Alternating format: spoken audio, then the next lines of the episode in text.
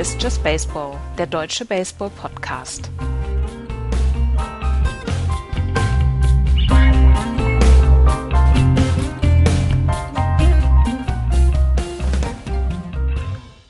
Es ist wieder Donnerstag, es ist Zeit für Just Baseball. Hallo, liebe Hörer, zum schnuckeligsten Baseball-Podcast des bekannten Universums. Hallo, Andreas. Hallo.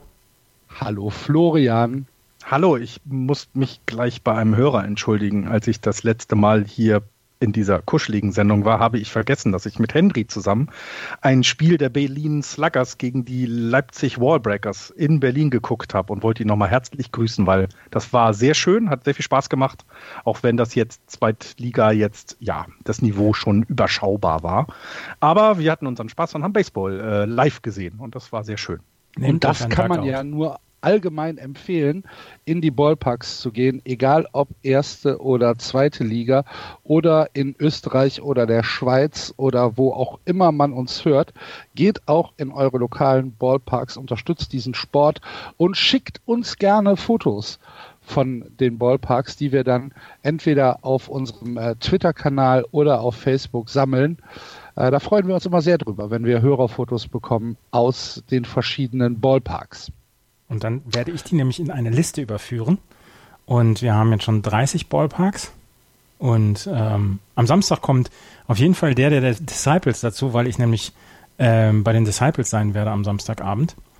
Und ähm, 30 sind es jetzt und das ist bei uns auf der Seite justbaseball.de ist die Karte dann zu sehen, wo ihr schon überall wart, beziehungsweise wo ihr uns Fotos hergeschickt habt. Ja, wir geben uns da große Mühe mit, Oh ja. beziehungsweise Andreas. Und äh, die Disciples spielen in H für vielleicht den einen Hörer, der das noch nicht wusste. Das ist bei München. Genau. Gut. Ist H eine eigene Stadt oder gehört H zu München? Nee, ist äh, ein Vorort von München. Sie heißen München H Disciples, aber ich glaube, H ist kein Stadtteil von München. Das werde ich jetzt noch äh, Recherchieren. werde ich jetzt recherchieren. Gut. Am Ende der letzten Folge, dafür müssen wir uns dann nochmal entschuldigen, hatten wir leider ein paar technische Schwierigkeiten. Ähm, Pah, das in, technische, das, technische ja, Schwierigkeiten. du warst ja nicht dabei. Ja, Ohne ja, ja, ja. Mit Mhm. dir hätte es vielleicht noch funktioniert. Mm, Nur weil es um meine West ging, weißt du? Aber ähm, das Internet brach weg und wir hatten leider keine Möglichkeit mehr, äh, das ja zu restaurieren. Es ist äh, wie es ist. Wir können da nichts dran ändern. Aber dann haben wir ja gesagt, äh, das werden wir natürlich korrigieren und werden in der nächsten Folge, respektive dann heute, äh, ein wenig ausführlicher über die National League reden. Das machen wir natürlich auch. Jetzt die Frage an euch, äh, sollen wir die, äh, die American League ein bisschen kompakter zuerst abhandeln oder sollen wir in der National League anfangen? Lasst uns in der National League anfangen. Dann machen wir das. Dann fangen wir in der National League an und schauen einmal auf die Standings. In der National League East führen die Philadelphia Phillies 28, 21. Dahinter die Braves 27, 23. Dann die zwei neuen Lieblingsteams von Florian und Andreas, die New York Mets und die Nationals mit 23, 25 respektive 19 und 30 und die Miami Marlins mit 15 und 31. Die Marlins mit fünf Siegen in Folge in dieser Woche. Wie immer die erste Frage an Andreas. Möchtest du über die Marlins reden, Andreas? Auch wenn sie fünf Siege in Folge haben. Sie haben die Mets gesweept. Möchtest du über die Mets reden? Eigentlich möchte ich auch nicht über die Mets sprechen. Ich möchte auch nicht über die Nationals sprechen. Das ist, wir, können, wir können die National League East können wir komplett rausnehmen heute. ist ja furchtbar. Es gibt, das Schöne ist ja, es gibt aber so tolle Geschichten noch, gerade über die Mets. Also es ist ja hervorragend, wie die sich dabei sind, gerade kaputt zu machen. Das ist also sowas habe ich selten erlebt. Darf ich gerade, darf ich gerade sagen, dass ich heute gedacht habe, nee, Andreas, mit den, ähm, mit den Mets versaust du dir heute nicht die Stimmung. Das überlässt du den anderen. Ich habe tatsächlich Ja. keine Lust gehabt, diesen größeren Artikel, den es auf ESPN gab, über die Mets zu lesen, weil ich gedacht habe, nee, das Leben ist auch zu kurz. Ja. Ja, ich habe ein paar, ich habe ein bisschen was gehört über die Mets und äh, ein bisschen auch was gelesen über die Mets. Äh, es ist schon sehr merkwürdig, was Ja, da läuft. raus, Ja, Florian. ne, das erste ist ja, dass, also, Janis Cespedes hat eine Verletzung. Ähm, ist im Rehab und ja, dann kam irgendwie am Montag, glaube ich, kam die Nachricht, dass er verletzt ist. Und zwar erneut. Und das Lustige war, dass die Nachricht aus dem Front Office der Mets so kam, so nach dem Motto, er habe sich beide Knöchel gebrochen. Es sei nicht passiert, weil er auf dem Pferd sitz, saß. So ist es jedenfalls seine Aussage. Und man könnte da rein interpretieren, naja, ähm, wir denken, er war auf einem Pferd, ist da runtergefallen und hat sich jetzt beide äh, Knöchel gebrochen. Und wird deswegen ja etwas länger noch ausfallen. Und ich weiß nicht, dass dieses kleine Ding zeigt, was im Moment da bei denen so komplett kaputt ist. Wir hatten es letztes Jahr mit, was Syndergaard war es, ne? Der, ähm, der gesagt hat, nein, nein, nein, ich bin gesund, alles Jod und ja, war nicht so. Und ja. ähm, die, also das, wir haben einmal das, ne? Also das ist das eine. Aber ähm, es sind schon andere Leute vom Pferd gefallen. Mhm. Ailton zum Beispiel ist auch ja, vom Pferd Ja, gefallen. natürlich. Und äh, wir kennen ja auch äh, so lustige Baseball- äh, oder lustige äh, Verletzungen von, von Baseballspielern haben wir hier auch schon rangenommen. Aber es zeigt ja so auch ein bisschen, dass es alle in, diesem, in dieser gesamten Franchise anscheinend nicht ernst nehmen. Und das will ich jetzt nicht unbedingt jedem Spieler vorwerfen, weil wir wissen, der, der, der, der der Fisch stinkt immer vom Kopf und was gerade im Front Office los ist, das ist ja auch Wahnsinn. Also irre. Also, und fängt ja bei den Ownern an. Das sagen wir schon seit wie vielen Jahren, sagen wir das? Drei Jahren, vier Jahren, fünf Jahren? Seit am Anfang. Eigentlich, ich wollte gerade sagen, eigentlich solange wir es machen. Jan äh, hat schon im ersten Jahr immer äh, die Hände über dem Kopf zusammengeschlagen, äh, wenn es um die Mets ging und auch über die Ownership, ja. Ja, und jetzt, also, ne, Robinson Cano ausgefallen, hat sich äh, verletzt, weil er wurde, es wurde ihm ja auch vorgeworfen, dass er sich nicht so richtig reinhängt. Dann hängt er sich rein und verletzt sich beim Lauf First Base. Genau so muss es sein. Also es ist im Moment ein drauf und äh, drunter und drüber. Der, der, der neue Manager ähm, der, der Mets, ähm, also oder der General Manager der Mets, der ehemalige ähm, ähm, Spielerberater, jetzt habe ich seinen Namen jetzt nicht parat, bin ich blöd. Hilft mir Scott mal schnell. Äh, bitte nochmal? Scott Boras? Nee, nicht Boras. Nein, nein, der neue äh, General Manager der, der Ach so, Mets. Ähm, äh, von so und so. Ja, Wendergaards oder sowas. Irgendwie ja. so. Ist ja auch, ist ja, ist ja auch nicht schlimm, ist ein Metz-Manager. aber ähm, der, der muss sich jetzt schon in jeder Pressekonferenz, in der, in der er sitzt oder überhaupt, wenn Journalisten in der Nähe sind, muss er sich dazu äußern, was denn nun mit dem Manager der Metz ist. Also wie, wie sie denn mit der Situation weiter umgehen werden, weil das Team ist ja zusammengestellt worden von ihm, um das, also diese Meinung hat er weiterhin, um anzugreifen. Und passiert so überhaupt nichts. Und jedes Mal wird gefragt, wie lange ist der Trainer noch Trainer? Und das, das, das ist, also, das ist eine verrückte Franchise, die es überhaupt nicht schafft, zur Ruhe zu kommen. So gar nicht zur Ruhe zu kommen. Und, und ich weiß nicht, wo man da eben dann den Schuldigen suchen kann. Und ich würde da auch wieder behaupten, das ist von oben. Also es geht komplett oben los. Ähm, dann eben, ähm, jetzt habe ich es gefunden, Brody van Wagenen heißt er. Der war früher Spielerberater. Ähm, und, ich weiß nicht, ob es dann an Mickey Callaway äh, liegt, also dem, der dann unten sitzt und die Spieler aufstellt, dass die Mets so schlecht sind. Es, es, ist, es ist Wahnsinn. Es ist wirklich der helle Wahnsinn, was, was dort los ist, was dort an Potenzial verschenkt wird, schon seit Jahren. Aber es fing ja schon ah. damit an, dass Brody van Wagenen nicht seinen eigenen äh, Manager aussuchen durfte, sondern äh, Mickey Callaway dann von, von anderen Leuten reingeholt ja. worden ist. Das ja, heißt, genau. äh, Brody van Wagenen war ja schon gleich von Anfang an quasi, entweder war es er, beziehungsweise links war die Lame Duck. Aber einer von beiden hat schon gleich verloren am Anfang.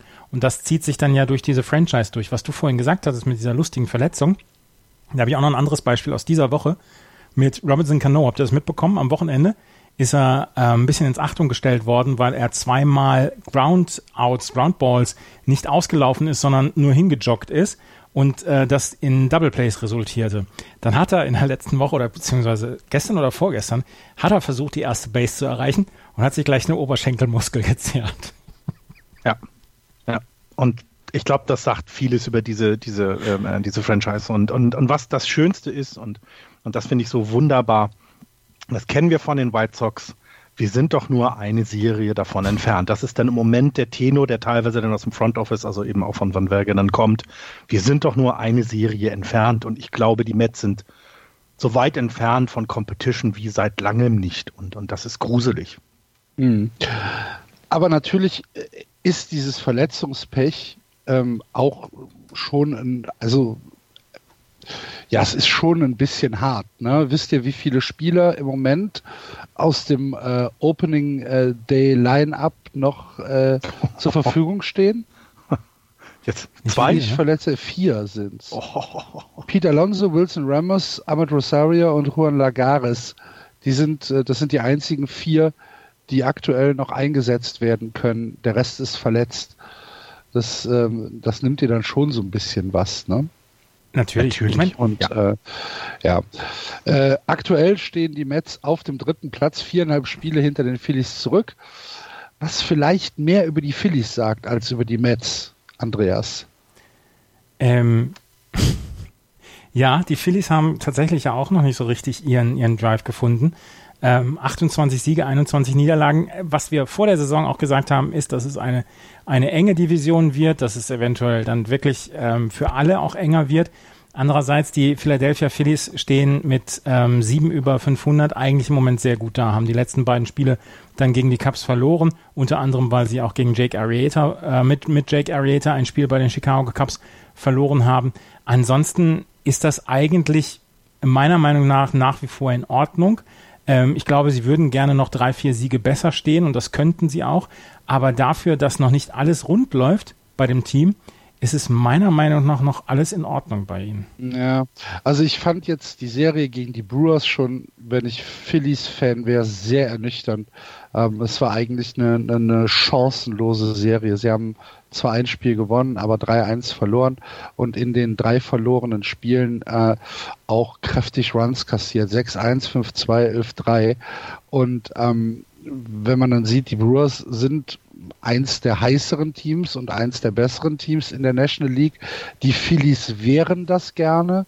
Ähm, gut, wir haben Ende Mai, da ist die Saison noch lang, das stimmt, aber dennoch finde ich, ähm, fand ich, fand ich das schon relativ, ähm, relativ deutlich, wie die Brewers da dominiert haben gegen die Phillies. Ich weiß nicht, ob man da zufrieden ist. Jetzt ist man in Philadelphia eh selten zufrieden. Mit ich das, das wollte gerade sagen, und das merkt man ja auch in den Reaktionen des Publikums. Wir haben, wir haben schon darüber gesprochen, dass es schon die ersten Buchrufe gegen Bryce Harper gab, weil er einen Slump hatte. Ähm, jetzt ähm, ist natürlich die Erwartung an ihn sehr, sehr hoch und sehr, sehr groß. Damit muss man erst zurechtkommen. Und mh, mm, ja, so sein, sein, sein Start in die Saison oder in die, in die ersten beiden Baseball-Monate ist jetzt auch nicht so überragend. Er hat also eine etwas schlechtere Phase gerade.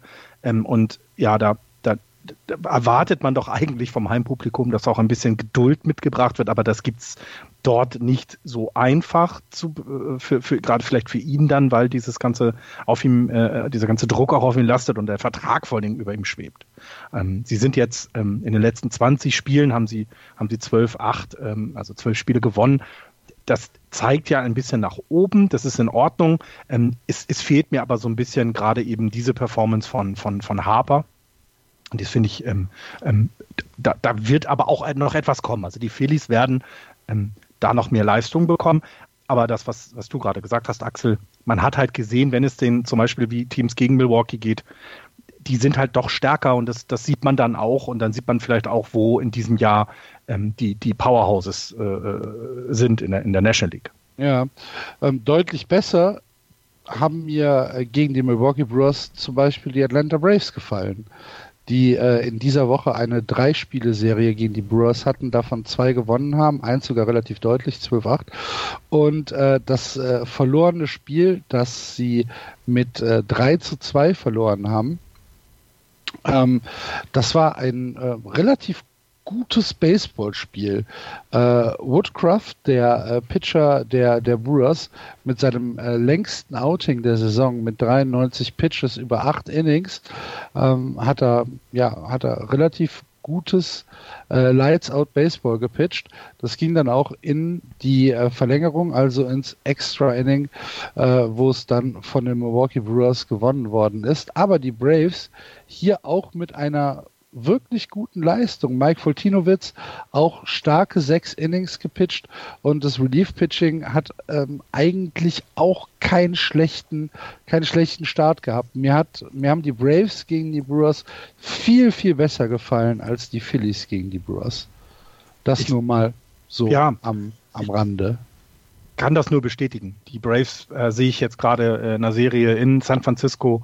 Das ist schon krass. Äh, Acuna Junior ist, ist ein Phänomen. Das, das durfte ich jetzt ein paar Mal erfahren. Das, das ist das eine, aber es ist das gesamte Team drumherum, was ich wirklich, wirklich gut finde. Das Pitching gefällt. Das hätte ich jetzt nicht auf diesem Niveau erwartet. Also es ist für mich immer noch so ein bisschen der, der schwächste Punkt der Braves gewesen, aber das sieht wirklich gut aus und ähm, ich freue mich drauf, dass die eben in dieser, in dieser National League East dann den Phillies das Leben auch sehr schwer machen werden die ganze Zeit. Ich glaube, das wird auch bis zum Ende der Saison so, so durchgehen. Also es, du hast das Pitching angesprochen. Das Pitching ist ähm, eigentlich richtig richtig, richtig okay. Sie haben als Team ein Average von 4,23 ähm, also über alle eingesetzte Pitcher. Und sie haben tatsächlich ähm, äh, Pitcher, wo du, wo du sagst, die sind vielleicht sogar besser als erwartet. Ob das jetzt Mike Soroka ist oder Jacob Webb. Ähm, auch äh, Sean Newcomb macht einen, einen, einen, guten Job, wenn er halt eingesetzt wird. Äh, Max Fried spielt okay. Das sind alles alles äh, Pitcher, mit denen du nicht unbedingt jeden Tag rechnen kannst. Und äh, du hast es schon gesagt, äh, Acuna, also Ronald Acuna Jr., ähm, ja, Phänomen trifft es da wohl hm. ganz gut, auch wenn äh, Freddie Freeman natürlich im Moment der Man ist, wo man drauf achten soll. Und auch Charlie Culberson. Wow. Aber Freeman gerade seinen 200. 200. Home Run geschlagen. 300 Doubles hat er jetzt in seiner Karriere. Das ist, ähm, das sind gute Leistungen, die er da bringt.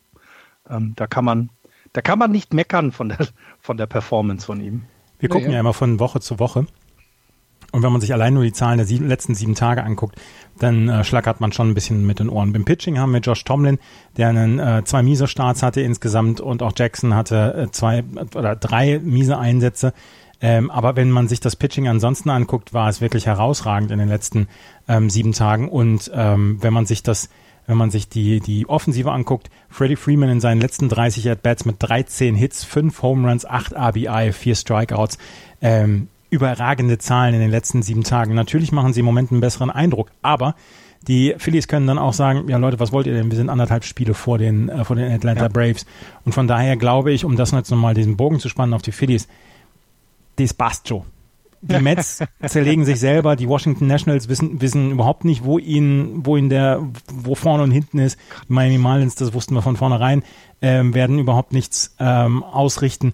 Äh, von daher glaube ich, da ist alles erstmal in Ordnung bei den Philadelphia Phillies. Und es, ja, ist erst, es ist etwas mehr als ein Viertel jetzt gespielt in der Saison. Ja. ja. ja. Gut, möchtest du denn noch was über die Nationals sagen? Oder ähm, Nein. Schlechtester Bullpen-ERA in der ähm, Major League Baseball mit einem knappen. Ich dachte gerade in der Geschichte des Baseballs.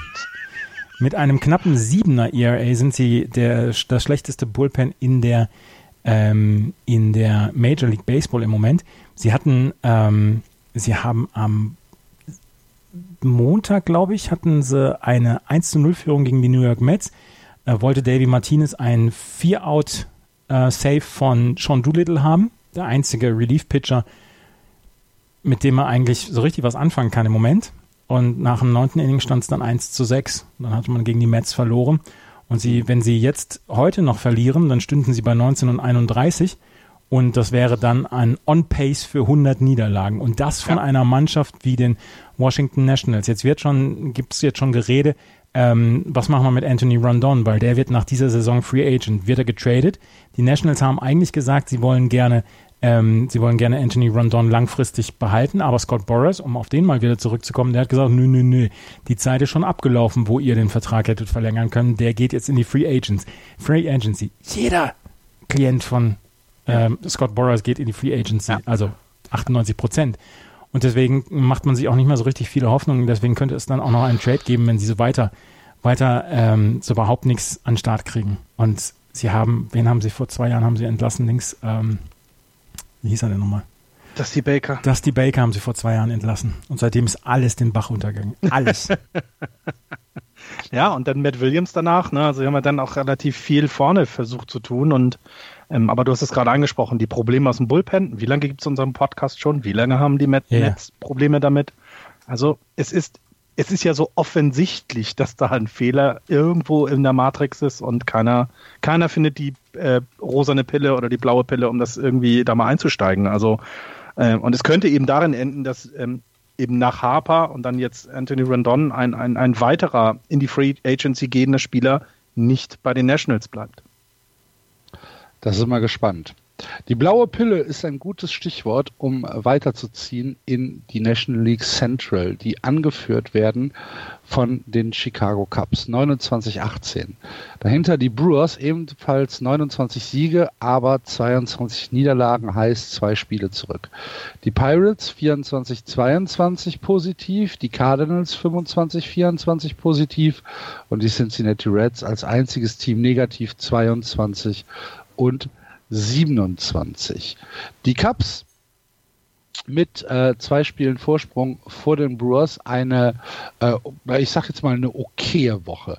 Also es ist jetzt nicht so, dass man sagt, wow, ich muss, äh, ich muss jetzt äh, hier mir alle Klamotten vom Leib reißen. Die Cubs gewinnen wieder. Wie gesagt, sie haben die letzten zwei Spiele gegen die Phillies gewonnen, haben die Serie 2-1 gewonnen. Davor haben sie eine Serie gegen die Nationals gewonnen äh, und äh, die Serie gegen die Reds haben sie mit 2 zu 1 verloren. Das heißt, sie hatten eigentlich einen sehr, sehr ähm, sanften Schedule diese Woche mit mhm. Reds, Nationals und Phillies ähm, und haben meines Erachtens auch nicht die Bäume ausgerissen.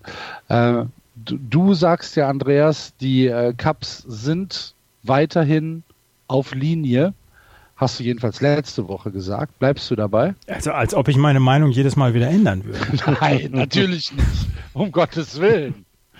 Sie haben die zweitmeisten Runs in der, in, in der National League. Sie, also, das ist ein offensives Powerhouse geworden. Natürlich mhm. sind die wieder auf Kurs. Okay.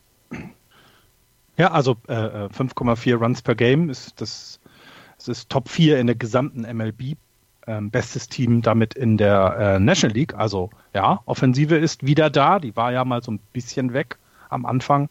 Ähm, die, die lassen nur vier Runs zu. Also das zeugt ja dann auch ähm, davon, äh, was das Run Differential dann in der Tabelle dazu sagt. Ne? Also plus 63. Das ist in der National League äh, das Beste. Also ja, sie kommen langsam wieder.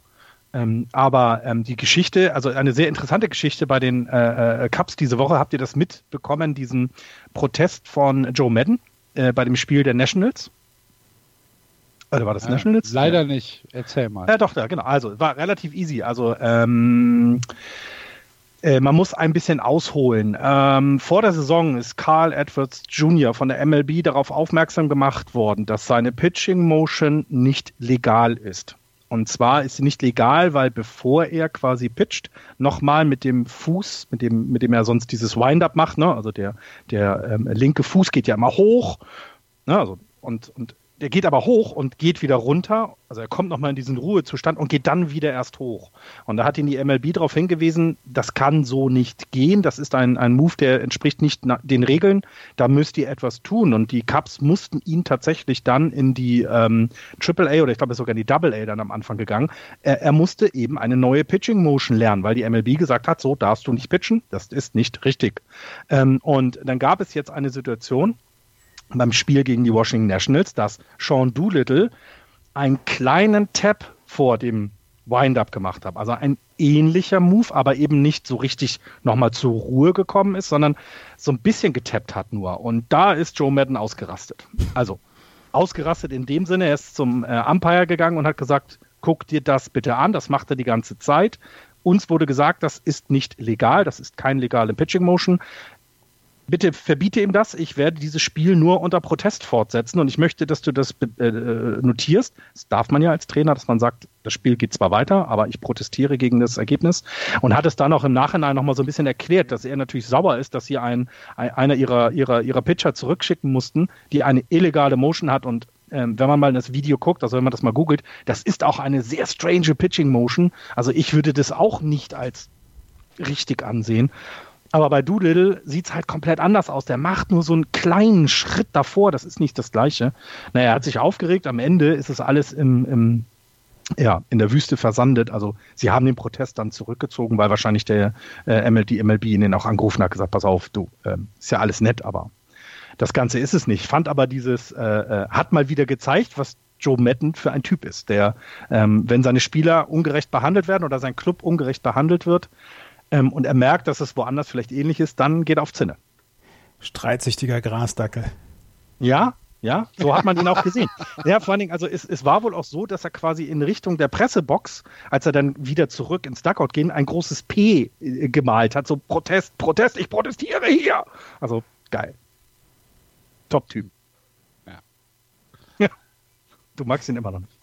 Ich möchte, äh, ich möchte noch äh, eine. Was heißt mögen? Mögen ist das falsche, vielleicht das falsche Adjektiv. Ähm, also ich kann Madden schon durchaus für Teambuilding-Maßnahmen respektieren.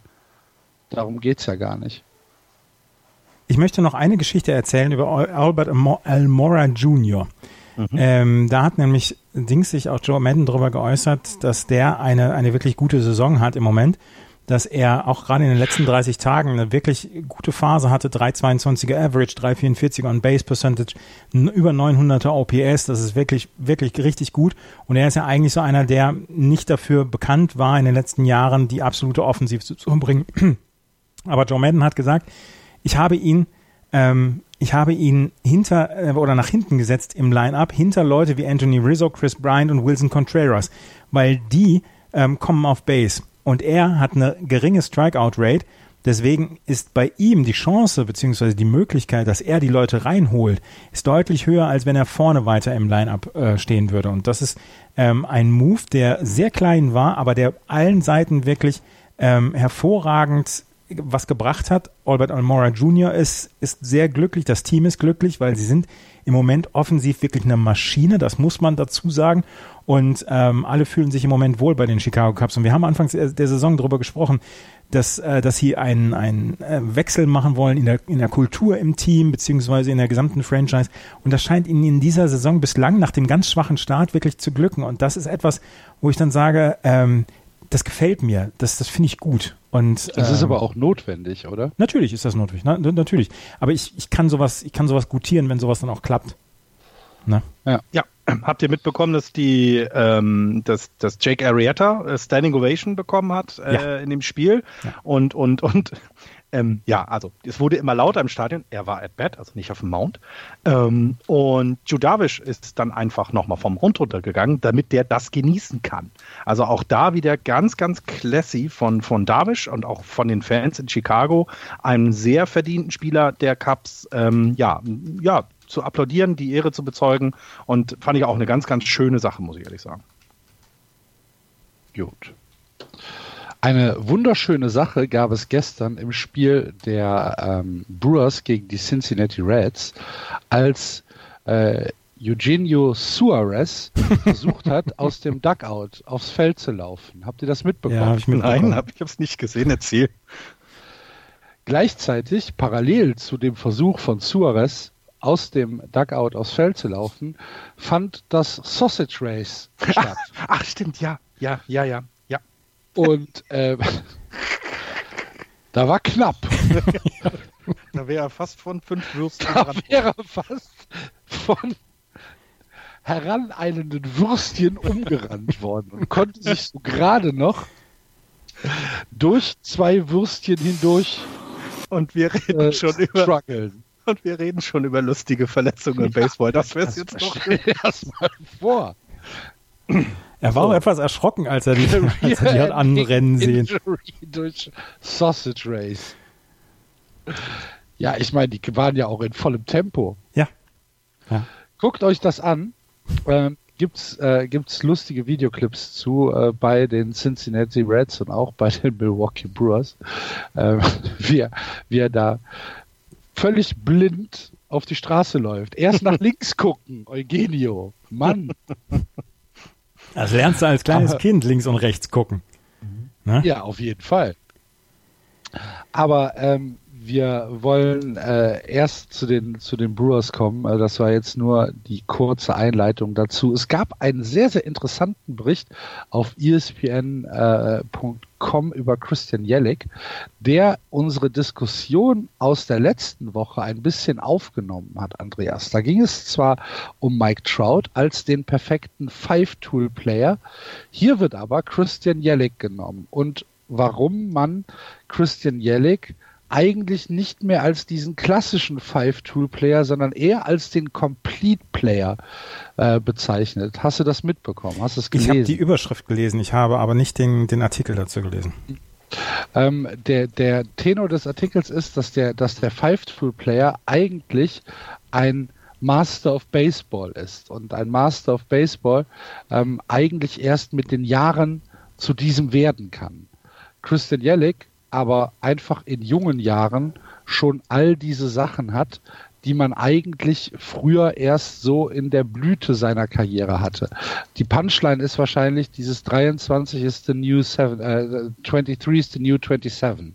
Mhm. Ähm, weil die Spieler halt immer jünger und immer kompletter werden und Christian Jellick da so ein bisschen der Posterboy ist, weil einfach diese Spezialisierung auf eine, auf eine Disziplin in Anführungsstrichen ähm, auch nicht mehr trainingsaktuell ist. Also es ist nicht ja. mehr so, dass es den einen Outfielder gibt, der halt die Bombe im Arm hat, aber halt nicht laufen kann. Es gibt, es gibt nicht mehr den, der nur laufen kann, aber vielleicht äh, schlechte Fielding Percentage oder schlechte At-Bats hat. Wenn du, also natürlich gibt es die, das ist aber nicht Ziel des, des Trainings. Also es gibt nicht mehr diesen, ähm, diesen Spezialisten in dem Fall, äh, sondern es kommt darauf an, halt ausgewogen alles gut zu meistern und Jellick ist halt aufgrund seines Talents und aufgrund seiner, ähm, seiner überragenden Fähigkeiten halt so etwas wie das, ja, wie das neue Gesicht des Baseballs. Und es ähm, könnte schon sein, dass wir uns an diese Spieler, die wirklich alles können, mehr und mehr gewöhnen müssen oder werden. Ich glaube ja auch, ich glaube auch, dass wir im Moment in einer sehr, sehr guten Phase gerade der MLB sind, was so die, diese neuen Spielertypen angeht, wenn man sich dann anguckt, wie Christian Jellick, wie Mike Trout zum Beispiel, der jetzt auch schon länger halt dabei ist, dann äh, Mookie Betts, die, die ganzen jungen Leute, die raufkommen, Vladimir Guerrero Jr., gut, der ist wahrscheinlich dann eher auf ein oder zwei Disziplinen beschränkt, aber wir haben im Moment eine, eine Fülle an guten, jungen ähm, Spielern, denen man wirklich gut zujubeln kann, was ich glaube, was wir in den letzten Jahren nicht so hatten. Ja, es, es, kommen, es kommen immer mehr Spieler aus den Miners hoch und immer jüngere Spieler, genau, das die, sofort, mhm. die sofort helfen können. Ja. Guck dir bei den Red Sox Michael äh, Chavis an. Ja. Ne, Vlad Guerrero hast du angesprochen. Guck dir äh, bei den, bei den äh, Atlanta Braves zum Beispiel Austin Riley an. Mike Soroka. Ja. Ja, genau. Ja. Das, das äh, sind, sind halt immer jüngere Spieler, die sofort auf diesem Level mitspielen können und nicht mehr diese dieses Service-Time brauchen, um dann sich erstmal einzugewöhnen. Ähm, das wird es immer geben. Es ist immer, es ist immer was anderes, wenn du jeden Tag äh, 100 Meilen Fastballs um die Ohren geschlagen bekommst oder halt einfach ähm, äh, Slider, die mit einer magnetischen Präzision in die Strike Zone kommen. Das ist immer was anderes, als wenn du jetzt ähm, Rookie A spielst. Das ist doch gar keine Frage. Aber die Spieler sind einfach besser aus. Also das Spiel entwickelt sich. Ja. ja. und wenn du jetzt guckst, ne, die Brewers haben Travis Shaw auf die 10-Day Injured List gepackt und haben eben nicht irgendwie, ähm, ja, erfahrenen Spieler nachgeholt, sondern die werden jetzt äh, den ähm, ihr, ihr, ihr ein, eines ihrer äh, Post, äh, Prospects, den äh, Keston Euro, äh, hochholen und ihm als 22-Jährigen At-Bats in dieser Situation geben. Also auch das muss man sich mal überlegen. Also die Brewers holen jetzt einen 22-Jährigen hoch, obwohl sie nicht ähm, ja, aus dem Playoff-Rennen sind oder sich ausruhen im September, sondern nein, die machen das ganz bewusst, weil sie wissen, da, das können wir uns jetzt leisten, wir sind gut drauf, wir haben genug Spieler um ihn herum. Ähm, und dann kriegt er seinen, keine Ahnung, Pinch at Bat und alles ist gut, aber sie holen ihn eben schon hoch. Und, und auch das hat sich geändert, finde ich. Also ähm, und, und was äh, mit der Sportlichkeit, ich habe ich hab jetzt irgendwie irgendwo äh, ist mir reingespült worden in die Timeline ein Home Run von Mark McGuire. Ähm, dieser Typ sah so unfassbar, also, also, das hatte nichts mit dem Baseball zu tun oder mit den Spielern zu tun, die wir jetzt gerade sehen. Der war doppelt so breit wie Yasel Puig. Und ähm, ich meine, wir kennen alle die Bilder von Barry Bonds, wie der aussah. Und das hat sich eben auch geändert. Es kommt nicht mehr darauf an, dass du dieser, dieser Typ bist mit den dicken Armen, und den Ball aus, um, um den Ball aufs Stadion zu schlagen, sondern du musst mehr können, sonst kriegst du den Vertrag nicht. Und ähm, das finde ich sogar sehr gut, weil die Sportlichkeit, die wir gerade sehen, das sehen wir ja nicht nur in der Offensive, wir sehen es ja vor allem in der Defensive. Die ganzen Wall-Climbing-Catches, die ganzen Slides, äh, die ganzen wirklich noch an der 3B gefangenen Bälle, die man ja sonst von solchen Leuten nicht sehen kann, das ist toll. Ich glaube auch, Ja, dass dieser Sport gesagt, sich im Spiel Moment entwickelt sich. Ja, ich glaube auch, dass er sich in die richtige Richtung im Moment entwickelt. Ja, wir haben eine, eine hohe Zahl an, an Strikeouts und an, an Home Runs, aber insgesamt der Sport an sich wird sehr viel athletischer in den letzten Ja. Jahren oder ist athletischer geworden und ähm, das kann diesem Sport nur gut tun. Wie gesagt, einzige, der einzige Kontrapunkt ist natürlich Wladimir Guerrero Jr., der schon eine ordentliche Poke vor sich herschiebt. Naja, es gibt aber Leute, die Catches an der äh, Third Base machen, die noch mehr Bauch auf dem, Ja. äh, vor sich hertragen. Also Ja. das geht alles, aber ähm, die, die Blue Jays müssen eben aufpassen, um Guerrero herum müssen sie ein Team aufbauen, was Athletik hat, weil er muss ja dann, also er schlägt ja die Bälle nur aus dem Stadion. Also gut, jetzt ganz langsam ist er nicht und er wird ja vielleicht auch nochmal sportlicher werden. Aber äh, ne, auch Mike Trout, das ist ja nicht, das ist ja kein Paket à la Mark McGuire, sondern das ist ja auch so ein, so ein Spieler, der schnell ist, der beweglich ist, ähm, der aber trotz allem auch die Kraft hat, den Ball äh, zu schlagen, aber auch auf Kontakt zu hitten. Haben wir, habt ihr letzte Woche vor allem ja auch drüber gesprochen äh, und wir die ganze, ja eigentlich seit seiner Karriere drüber gesprochen, dass der eben ja auch neben dem Ganzen geduldig ist und, und nicht eben nur einfach versucht, den Ball aus dem Stadion zu schlagen. Wobei Trout ja auch eher der Kubikmeter ist, oder? Ja, ja, das stimmt, aber er ist ja trotzdem, er sieht nicht aus wie Mark McGuire. Guckt Nee, euch mal. nein, nein, nein, das- das das- ist wirklich, das Niemand sieht aus, wie Mark McGuire ausgesehen hat. Ist, ja, es ist aber wirklich Und wenn, liegt er im Krankenhaus. Wirklich eklig gewesen. Also, Ah. als ich das gesehen. Das war halt, ja, ich mein, es ist ja heute gar nicht mehr vorstellbar. Na, du, es wird andere Sachen geben. Also Jetzt, na, komm, reden wir nicht über Doping. Machen wir was anderes. Genau. Äh, nämlich, Andreas, über die Verletzung von Christian Jellick. Hat sich am, Er hat jetzt, bitte? hat sich am Rücken verletzt, ne? Aber hat gesagt, er Genau, wollte morgen genau. wieder im Line-Up sein. Ja, er könnte. Er hat aber jetzt schon zwei Spiele verpasst, ähm, wo er bei beiden Spielen vorher gesagt hat, ah ja, ich glaube schon, dass ich im Line-Up stehen werde. Lütt Ja. und Lütt, eine Ibo geht schon. Ja, aber also die, die Brewers können ja im Moment das auch so ein ganz kleines bisschen lockerer fahren. Ja, sie haben die Chicago Cubs im Moment, ähm, die, die sehr, sehr aufs Gaspedal drücken, aber ansonsten ist erstmal alles in Ordnung. Und ähm, ich glaube, wenn es um mehr gehen würde, wenn sie die Spiele gewinnen müssten im Moment, dann wäre auch Christian Jellick im Line-Up. So können sie es im Okay. Moment mit zwei Spielen oder Day-to-Day, können sie es halt, äh, können sie es halt rausziehen. Und das, das ist der Luxus, den sie im Moment haben, die Brewers. Ich hatte jetzt eher die Syndergaard-Sorge. Nee, nee, die habe ich nicht. Die habe ich nicht, Nee, weil ich glaube, dass das Christian Jellick ein, eine, eine gute medizinische überlegt, Abteilung. wie du, wie, du, wie du Syndergaard nicht allzu schlecht aussehen lässt. Ich habe hat überlegt, welche, welche Worte ich finde dafür. Ähm, Ein tadelloser Sportsmann. ich glaube schon, dass der, dass der auch aufpasst. Ich meine, der Okay. ist im Moment auf dem, auf dem Weg da, äh, in der National League dann auch Mike Trout Paroli zu bieten, beziehungsweise wirklich, wirklich zu den, zu den herausragenden Spielern äh, der, der National League anzuwachsen. Und ich glaube schon, dass der aufpasst dann auch. Und jetzt stell dir mal vor, du sitzt in Miami und siehst das. Also haben wir gestern, letzte Woche besprochen. Ja, ja. Ja, also das ist ja genau so, das kannst du jedes Mal, musst du das da, muss, muss ich daran denken, wenn ich ihn sehe oder Real Muto sehe oder, oder, oder, das ist schon echt übel. Ähm, eins noch gerade, ähm, Ja. wegen, Cinder, wegen dem Syndergaard-Vergleich. Syndergaard hat der Arm wehgetan und er hat gesagt, es war nix. Christian Ja, ja. Jellick tut nur der Rücken ein bisschen weh. Und wenn, ja, wenn dem Pitcher der Arm weh tut, horche ich auch ein bisschen anders auf, als, als wenn, wenn meinem Outfielder der Rücken weh tut. Na gut. Apropos wehtut, die Pittsburgh Pirates auf Platz 3 der Central aktuell mit einem Run Differential von minus 50 bei zwei Spielen über 500. Zum Vergleich, die Reds, die Cincinnati Reds sind fünf Spiele unter 500 und haben ein Run Differential von plus 25.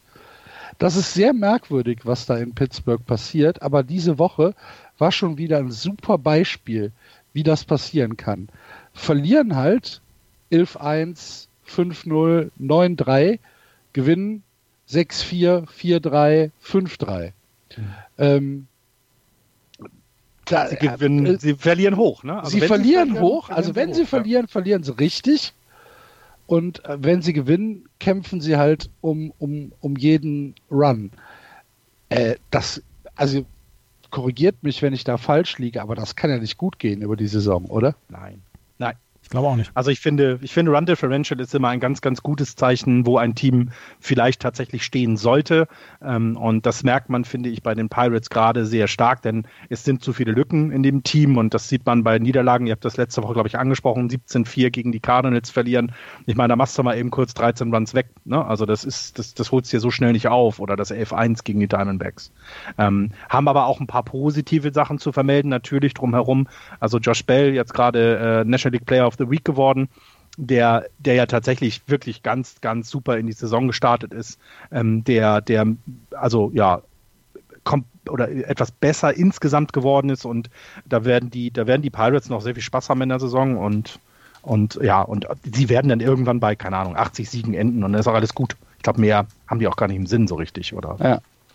Am geilsten bei den Pirates ist tatsächlich Makey Cabrera immer äh, äh, im Moment, äh, der mit seinen 62 Jahren, die er alt ist, immer noch äh, alles durch die Gegend bolzt, was nicht bei drei auf den Bühnen, äh, auf, auf den Bäumen ist. Im Mai ein 3,47er Durchschnitt mit 17 Hits bei 49 At-Bats. Aktuell für die Saison ein 3,36er Durchschnitt mit äh, einer ähm, mit einer OBP von 3,73. Das ist jetzt, also die OBP äh, im Verhältnis zum, zum Average ist jetzt nicht so großartig, aber ein 3,63er Average für, wie alt ist er jetzt? 36, 35? Nehme ich immer. Hervorragend. Nehme ich immer. Nehme ja. ich auch immer. Ja. Können wir ja, über Josh Bell nochmal sprechen? Wo wir vorhin schon das Thema Doping äh, angesprochen haben. Und ich möchte, ich möchte niemandem hier was vorwerfen, aber ich habe falsch angefangen. Da muss ich anders. da muss ich irgendwie anders angefangen. Sammel dich nochmal. Josh Bell hat zum zweiten Mal einen Ball aus dem Stadion in den Fluss geschlagen. Innerhalb von 14 Tagen. Das mhm. ist vorher seit 1991 dreimal insgesamt passiert. Josh Bell hat einen absoluten Durchbruch in diesem Jahr. Mit einer Leichtigkeit haut er das Ding aus dem Ballpark dass man, dass man die Ohren anlegt. Ähm, sein 15. Home Run nach 46 Spielen. Ich meine, natürlich musst du den Ball treffen und diese Diskussion haben wir jedes Jahr und diese Diskussion haben wir jedes Jahr drei oder vier Mal. Aber die Entwicklung von Josh Bill in dieser Saison, gerade was die Power angeht, die lässt mich schon etwas ratlos zurück. Ist aber ja ein insgesamtes ähm, eine insgesamte Entwicklung, finde ich. Und ich glaube, dass es nicht nur damit zu tun hat, sondern unter anderem auch, dass, ne, also es ist ja nachgewiesen, dass was am Ball anders ist als noch vor drei Jahren. Das mag jetzt ein kleiner äh, Faktor immer alles sein und da kommen kleine Faktoren zusammen und dann hast du sowas. Also ich bin sowieso der Überzeugung, dass die sich alle mit irgendwas vollpumpen, was alles halblegal, legal, wie auch immer ähm, weil auf dem Niveau 162 Spiele, das ist nicht einfach und da geht es mir gar nicht darum, dass sie Kraft haben, sondern Regeneration zum Beispiel zu unterstützen. Ähm, und ja, ich glaube nicht daran, dass das alles ganz sauber ist.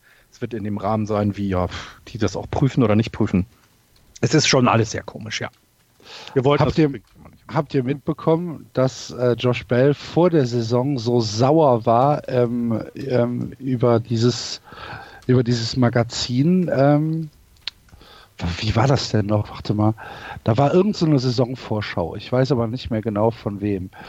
Und äh, in der stand dann halt drin, dass, ähm, dass ein Scout aus der National League, der natürlich anonym bleiben wollte, über Josh Bell gesagt hat, ja, das ist so ein äh, Five O'Clock Powerhouse.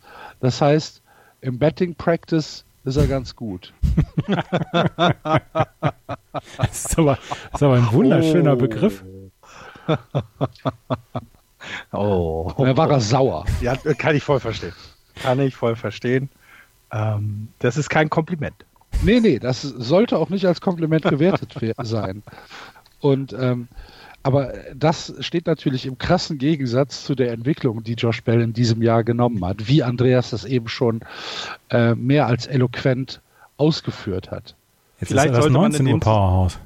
Ja. Jetzt ist er das 19 Uhr Powerhouse. Ja, genau. ja, ja, ja. Vielleicht sollte man in dem Zusammenhang sagen, also ähm, zum Beispiel ja die Twins in diesem Jahr auch mit viel besseren Schlagwerten als im letzten Jahr und das haben die erklärt damit, dass sie sich natürlich in der Sommer äh, in der Winterpause sehr viel Videos angucken gucken, wie Pitcher heutzutage ihre Würfe setzen und im Springtraining darauf reagiert haben, im Springtraining den äh, angewiesen haben, Dinge anders zu tun als letztes Jahr. Also zum Beispiel den ersten Pitch sofort auch zu nehmen, weil es wird in der Regel der Fastball sein. Ähm, und deswegen ist da auch eine Veränderung zu sehen. Und ich glaube, das hat nicht nur immer vielleicht was mit äh, Pharmazie zu tun, sondern manchmal auch, dass sich das Spiel, wie äh, Axel gerade so schön sagte, ja auch weiterentwickelt. Ja. Bei Josh Bell hat sich das Spiel auf jeden Fall weiterentwickelt. Das stimmt. Und, und, es guckt ganz schön blöd. das ist komisch, ja. Ähm, eins noch ähm, zu Keon Kayla. Einer, der letztes Jahr für das Bullpen gekommen ist, hatte jetzt, äh, ist verletzt gewesen, hat jetzt 21 Pitches in einem Rehab-Start gepitcht, beziehungsweise in einer Rehab-Einheit und kommt wohl nächste Woche zurück, hat wegen einer Schulterentzündung hat er äh, seit dem 4. Mai nicht mehr gepitcht. Einer, den die Pittsburgh Pirates gut aus, durchaus gebrauchen können. Mhm. Mhm. Haben wir etwas zu den Cardinals zu sagen? Ich hasse die Cardinals. Außer, dass sie positiv sind. Ich habe auch nichts zu den Cardinals. Trotz einer relativ schlechten Woche bleiben sie positiv und nur fünf Spiele hinter den Cups zurück. Und über die Reds haben wir ja schon so ein bisschen gesprochen. Es könnte sein, dass Madison Bumgarner zu den Cardinals wechselt. Da haben wir gerade vorhin, also während dieser Aufnahme, haben wir eine Hörerfrage bekommen. Und wenn du jetzt schon selber das ansprichst, dann können wir sie jetzt ja auch gerade mal, gerade mal äh, mit reinnehmen, oder? Gerne. Also vor wenigen Minuten hat uns der Lars geschrieben, äh, warte, was hat er uns geschrieben? Hey, ich weiß nicht, ob ich zu spät bin mit meiner Frage, aber könnt ihr eventuell in der nächsten Folge auf die Non-Trade-Teams von Baumgartner eingehen? Baumgartner hat er tatsächlich geschrieben. Vielen Dank. Applaus. Danke, Lars. Danke. Sehr geil. Und, Sehr schön. Und was das überhaupt ist. Von wem kommt diese No-Trade-Clause? Das verstehe ich nicht so ganz. Hm.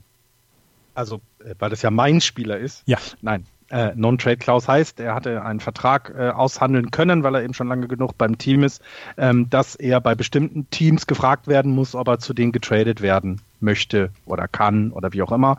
Also eine ähm, ja, so eine, so eine Ausnahme von denen, dass der ja, normalerweise der Spieler ja nicht äh, widersprechen kann, wenn das Team sagt, du gehst jetzt nach Miami, dann muss er seine Sachen packen und äh, ja, hängenden Kopfes dahin gehen. Das ist das eine und diese Liste ist wohl geleakt worden, also irgendjemand hat die wohl bekommen und da stehen dann einige Teams drauf. Und unter anderem meine ich sogar auch die Cardinals, äh, die Brewers, ich glaube, die Yankees stehen auch drauf. Die Red Sox stehen also auch drauf. Sind, es sind äh, insgesamt acht Teams. Es sind die Braves, die Red Sox, die Cubs, die Astros, die Brewers, die Yankees, die Phillies und die Cardinals. Genau, und das deutet so ein bisschen darauf hin, dass, dass quasi, wenn er denn geht, dann, also eigentlich ist es eine Non-Trade-Klausel, also diese Teams, zu denen will ich nicht gehen, aber es wurde hier in San Francisco, hier in San Francisco, es wurde bei den Giants und den Beatratern drumherum so ein bisschen interpretiert, naja, ähm, wenn sie zum Contender gehen, dann auf jeden Fall nur, wenn der gute Prospects hat, weil woanders wird es nicht sein. Aber Madison Bumgarner wird jetzt auch nicht zu einem Team gehen, das eben nicht oben mitspielt. Und es heißt also nicht unbedingt, dass er nicht zu den Cardinals geht. Äh, er könnte aber sagen, nein, das möchte ich nicht. Das ist so, so das Drumherum. Es ist ein Vertragsbestandteil. Genau. Genau, er durfte, er, er durfte sich das aussuchen, genau. Genau. Das ist jetzt so eine Ausnahme, das, also ich glaube, das fing mal, ich glaube, das fing mal tatsächlich, war das nicht die Bird-Klausel? Nee, das war eine andere. Ich weiß gar nicht, mit welchem amerikanischen Spieler das mal anfing. Ähm, das war im Profisport, ist es ja allgemein so, dass der Spieler gehört dem Team, also er ist nicht selber für sich verantwortlich und das Team kann eben sagen, du spielst heute nicht mehr bei uns, sondern ab jetzt in Pittsburgh und dann muss er seine Sachen packen und sich auf den Weg machen, kann nicht protestieren. Wenn du aber lange genug ähm, äh, Service Time hast, also wenn du genug Spiele schon gespielt hast und genug Jahre auf dem Buckel hast, kannst du bei dem Vertrag, wenn du dann einen Vertrag mit einem Team, neuen Vertrag mit einem Team abschließt, sagen, ich möchte eine No-Trade-Klausel oder ich möchte eine Klausel einbauen, dass wenn folgende Teams ähm, anfragen, ich noch zustimmen muss. Und das haben die Giants gemacht und bei verdienten Spielern tut man das ja auch so. Genau, also es ist in, es ist in erster Linie ein Mittel, ähm, um mehr Selbstkontrolle über seinen Werdegang zu haben. Ne? Das bedeutet nicht, ich gehe auf keinen Fall äh, zu den Braves, Red Sox, Cubs, Astros und so weiter, sondern es bedeutet, ähm, ihr könnt mich nicht einfach dahinsetzen. Ja, und es wird mir das Herz brechen, wenn er zu den Cardinals geht. Ja, ähm, wir werden, also ich denke mal, so innerhalb der nächsten zwei Wochen geht es ja dann erst, geht's ja dann los mit, äh, mit ein bisschen Bewegung. Äh, der Draft ist 3. bis 5. Juni und danach erwartet man, äh, dass ein bisschen Bewegung in den, genau. in den Market kommt. Genau, ja? auch mit Keikel und Kimbrell zum Beispiel, weil im Moment noch sogenannte Draft Compensations bei Trades oder bei Signings äh, passieren könnten, also dass, dass dann Teams auf irgendwelche ähm, Vorteile beim Draft verzichten müssten, wenn sie die verpflichten. Ist der Draft aber vorbei, fällt das weg und man kann diese äh, Spieler halt leichter verpflichten ohne etwaige Nachteile. Genau. 3. bis 5. Juni, ähm, also der MLB-Draft und äh, dann ab dem 6. das Wochenende 8. bis 10. Juni, da könnte sich dann schon ein bisschen was tun. Wir werden natürlich auch in diesem Jahr ähm, die, äh, die Trade-Deadline sehr, sehr genau beobachten und ähm, hoffen, dass wir auch wieder eine, eine Live-Show an den Start kriegen können zur Trade-Deadline. Mal schauen. Lasst uns mal in die National League West weitergehen. In der West führen die Dodgers recht souverän und komfortabel die Tabelle an. 32 Siege, 18 Niederlagen. Dahinter die Padres 26-24, die Diamondbacks ausgeglichen 25-25, die Rockies dann negativ 22-25 und am Tabellenende 10 Spiele hinter den Dodgers zurück die San Francisco Giants mit 21 Siegen und 27 Niederlagen. Florian, wie gesagt, letzte Woche technische Schwierigkeiten. Mhm. Nimm uns doch mal ein bisschen mit, was in den letzten 14 Tagen in der National League West so passiert ist. Du hast ähm, jetzt eine halbe Stunde Zeit. Nein, ich werde mich kurz fassen, weil tatsächlich ist es da nicht ganz so interessant. Interessant sind die Dodgers im Moment oder wie immer in den letzten Jahren. Ich will euch mal vier Namen vorlesen und ihr sollt mir sagen, was an denen so besonders ist. Das ist Paul Goldschmidt, das ist Jesus Aguilar, das ist Brian Dozier und Eugen Suarez. Was ist so Besonderes an diesen vier Namen? Das sind die einzigen Walks, die Yunjin Ryu diese Saison abgegeben hat. Okay. Ryu hat erst vier Walks in der gesamten Saison abgegeben. Und das Jetzt muss ich aber dann tatsächlich mal auf die, auf die Statistik gucken von Rio, wie viel hat er, wie viel hat er denn geworfen? Gucken wir mal. so. Es ist auf jeden Fall eine, eine, eine, eine, also ähm, Yunjin Rio hat sich oh. ähm, in den letzten Wochen Fast oder 60 Innings, ja. 59,1 Innings, ja. hat eine, hat vier Walks und 59 Strikeouts. Das ist eine relativ gute Ratio. Wenn, wenn Axel sagt, das ist relativ gut, dann könnt ihr euch darauf verlassen, das ist in Ordnung. ja. ja. Und, und das Besondere ist, dass er ja die gesamte Zeit, seitdem er jetzt bei den Dodgers ist, so ein bisschen, ja, er war immer so ein bisschen im Hintergrund. Also man hat sich ja sehr viel von ihm versprochen damals, als er gekommen ist und, und so richtig, richtig eingeschlagen ist er ja nicht unbedingt. Und dieses Jahr ist sein Breakout-Jahr. Ne? Also er ist der, er, er, hat den besten ERA in der National League mit 1.52. Er hat den besten ähm, ähm, ähm, Whip ähm, mit äh, 0.74 und ist in Complete Games und weiteren Statistiken ganz, ganz weit vorne.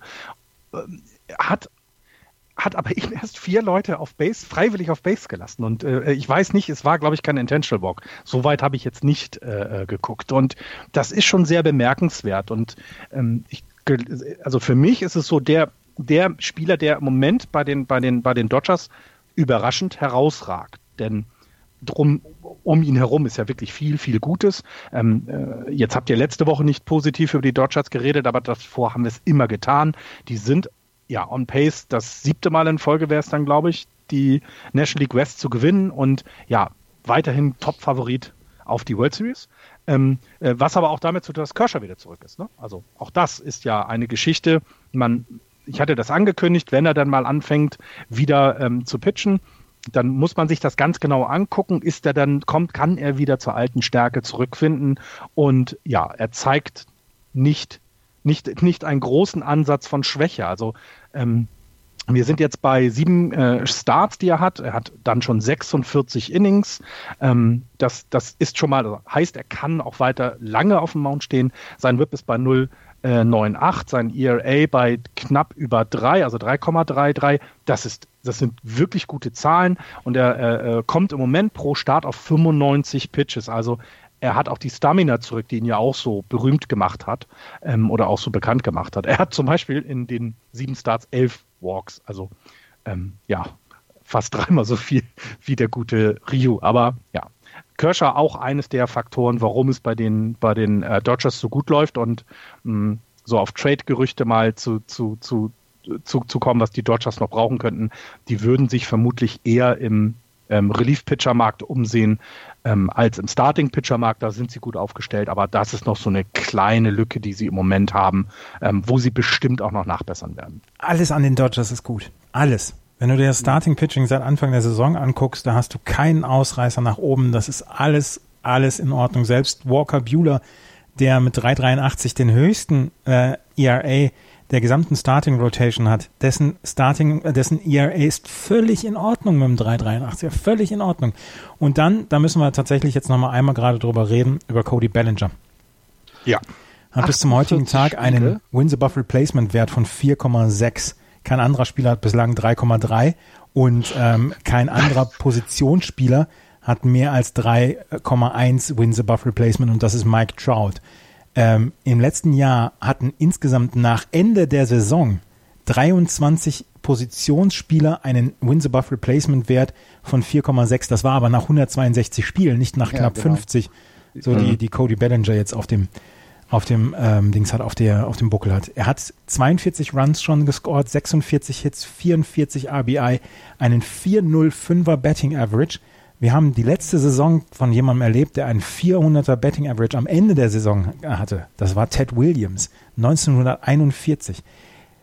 Cody Bellinger wird das wahrscheinlich nicht halten können. Es wäre, es wäre eine fast unmenschliche Leistung, könnte er das halten. Aber im Moment ist er einfach ein unglaublich guter Spieler, der beste Spieler in der National League, wahrscheinlich der beste Spieler derzeit in der gesamten Liga. Cody Bellinger haut alles kaputt. Alles. Ja, wie gesagt, er ist auf Pace für eine 15er Wins Above Replacement Saison. ist okay. Um, um, um das nochmal in, in meinen Worten zu sagen, das ist echt okay. Ja, äh, ähm, 1,4, äh, 1,243 OPS. Ja. Wahnsinn. Ähm, und Andreas hat es schon gesagt, das ist ja, das ist ja keine, das ist ja nicht nur eine Stichprobe, sondern das ist ja äh, völlig äh, durch die gesamte Saison zu sehen. Ähm, dazu hat er auch noch, dazu kann er auch noch äh, Bases stehlen. Das ist nicht zu fassen. Ja. Aber da kommen wir wieder über diese kompletten Spieler, ne? Genau, also kann da sind nicht wir bei nur, den kompletten Spielern, ja. 100 Prozent. Ja. Ja. also das schon. Und sieben Stolen Bases. Ja. Ja. Das ist halt einfach nicht nur einer mit dicken Armen, der ist auch noch schnell dabei.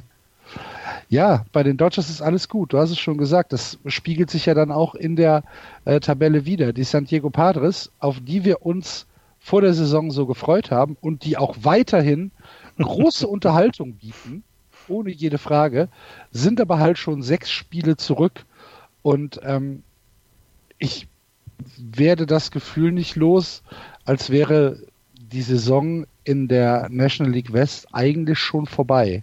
Ja. Ähm, Dodgers sind durch und es kommt auch kein Team in die Playoffs mehr aus dieser Division. Ähm, hat was damit zu tun, dass, was du gerade wie die Patres gesagt hast. Das ist alles okay, das ist super, das ist spannend, das ist toll, aber es ist noch nicht kompetitiv.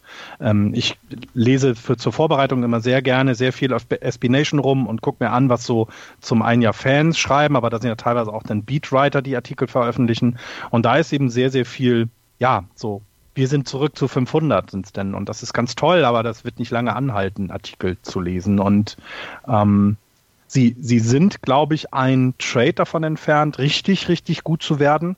Ich bin mir aber nicht sicher, ob sie den dieses Jahr angehen wollen, denn wenn, ähm, wenn die, die Dodgers wieder diese Division gewinnen und die Padres nicht in die Playoffs kommen, dann könnte man vielleicht eher nächstes Jahr angreifen, weil dann wird bei den Dodgers im Team ja auch ein bisschen umbrechen, vielleicht ein paar Spieler gehen, was man auch immer dann macht, ähm, wenn sie dann wieder so, so, so gut waren und verlieren. Und dann, dann ist vielleicht die Zeit der, der Padres. Aber dieses Jahr glaube ich nicht daran, dass sie nochmal groß angreifen. aber was du gesagt hast, Axel, ist es immer noch ein Team, was man sich wirklich gut angucken kann. Aber man muss ja auch dazu sagen, sie hatten nie den Fokus auf dieses Jahr gelegt. Wir haben, wir haben Richtig. gesagt, es könnte. Nein, natürlich nicht. Ja, ja, richtig. Ja, habt ihr das mit Ian Kinsler mitbekommen bei den Padres? Ähm, ähm, also er hat ein, ein, ein, ein ähm, äh, was war das jetzt vor ein paar Tagen, also äh, äh, vor, vor, vor fünf Tagen hat er einen Home Run geschlagen, der ein Three-Run-Homer, ähm, der, der sehr wichtig war und ja, so, so Kinsler selber kriegt schon mit, und das kann man unter anderem auch bei SB Nation lesen, also in, in, dem, Pod, äh, in dem Blogs zu dem Patres, unter anderem kann man lesen, dass die nicht sehr zufrieden sind in, in San Diego mit der Performance von Ian Kinsler. Ähm, und er, ja, er hat sich dann sehr exzessiv gefreut und hat wohl auch nicht unbedingt jugendfreie Worte in Richtung, ja, er sagt, in Richtung seines Dugouts. Die Fans haben es aber eher so aufgenommen, dass er sie angeschrien hat, so nach dem Motto, ey, ich kann's doch und jetzt setzt euch doch mal hin, ihr und jetzt könnt ihr euch Schimpfwörter dazu ausdenken. Das war sehr, sehr interessant, weil das hat äh, ein paar Wellen geschlagen in San, San, Diego und das nicht nur im Ozean, sondern wohl auch da eine sehr äh, differenziert gesehene Person da, Ian Kinsler, diese Saison. Wo ich dann aber auch gedacht habe, Ian, du machst jetzt den zweiten Home Run in, de, in dieser Saison. Ja. Und dann fängst du schon an, die, die Zuschauer zu bepöbeln. Er hat hinterher selber gesagt, nee, nee, das ging nur, ich wollte meine, meine, meine Mitspieler anfeuern. Aber. Das ist so Norbert Meyer, ich habe ihn nicht berührt. Ne? Er hat mich doch berührt. Sache, ne? ja, ja. ja, das, also das fand ich, das fand ich jetzt so ein bisschen, das fand ich jetzt ein bisschen albern. Da kannst du dann auch sagen, ja, ich bin von der Emotion ein bisschen mitgenommen worden, genau. wird nicht normal passieren oder so. Genau, seid einfach ehrlich und dann nimmt es so jeder ab. Ja. Ja, ja ähm, die Santiago Padres, ich glaube ja tatsächlich, dass sie in dieser, in dieser Region knapp über 500, ähm, dass, das, dass das dann keine verlorene Saison für sie ist. Nee, überhaupt ja, nicht. Völlig zu Recht, genau. Sehe ich auch so. Sehe ich auch so. Wie ist es denn bei den Diamondbacks? Schlimm. Nein, ich meine jetzt vom, vom das, nein, jetzt fängt wirklich, jetzt fängt, also. Ich meine, ich meine, ich meine jetzt tatsächlich vom, äh, vom Wert der Saison her. Also, boah, verlorene Saison nicht. Bei den Diamondbacks ist man sich, also ist man sich ja über so vieles nicht sicher. Finde ich. Und ich kann auch voll verstehen, dass ihr letzte Saison, äh, letzte Sendung einfach die National League West übergangen seid, weil da gab es nicht zu fassen, ne? Es ist ernsthaft nicht zu fassen. Da gibt es halt auch tatsächlich nicht so viel zu erzählen. Also, bis auf die Dodgers und dass wir gesagt haben, Mensch, die, die Padres machen Spaß. Es gibt nicht viele tolle Geschichten im Moment. Und bei den, bei den, bei den Diamondbacks ist auch nicht viel Gutes zu erzählen. Ähm, positive Nachrichten hat Zach Greinke ähm, äh, äh, äh zu vermelden. Der hat seinen 2500. Strikeout geschafft. Auch das äh, kann man, da kann man den Hut ziehen, weil das ist schon, ähm, schon eine, eine, tolle Leistung. Und ähm, wenn wir aber so ja, hören, Zach Greinke, Arizona, es war auch mal ein anderes Versprechen, mit dem er dorthin gegangen ist und mit dem sie ihn auch geholt haben. Denn was hat es ihm bisher gebracht? Eine Wildcard. Und ja, das war's dann. Und ich, ich weiß nicht, also ist es eine verlorene Saison? Der Markt ist so klein, die, die, du musst die Leute da ja schon mit, mit, mit sehr viel Geld auch hinlocken, dass sie dann bei dir spielen. Und es ist, ja, ich, ich kann es schwer beurteilen. Ich, das ist so ein Team ganz schwer zu beurteilen für mich. Ich, ich tue mich mit den, den, mit den D-Backs auch komplett schwer. Ich, also, ähm, mir fällt da auch nicht so richtig was ein. Sie, sie, bekommen, sie bekommen offensive Produktion von David Peralta, von, von Escobar. Sie bekommen ordentliches Pitching von, äh, von jemandem wie, wie Zach Ranke. Aber so richtig fällt mir dazu nichts ein. Habt ihr, habt ihr Zach Ranke gesehen mit seinem, mit seinem 62 Meilen äh, Curveball. Mhm. Oder Ife, war es ein Ifes Pitch? Auf jeden Fall, ähm, Zach Cranky mit 62 Meilen hat er, hat er für einen Groundout gesorgt. Das war ziemlich lustig. Ja, weil der äh, Better ein bisschen früh dran war. Ja. Ja. ja. Mit Schwung.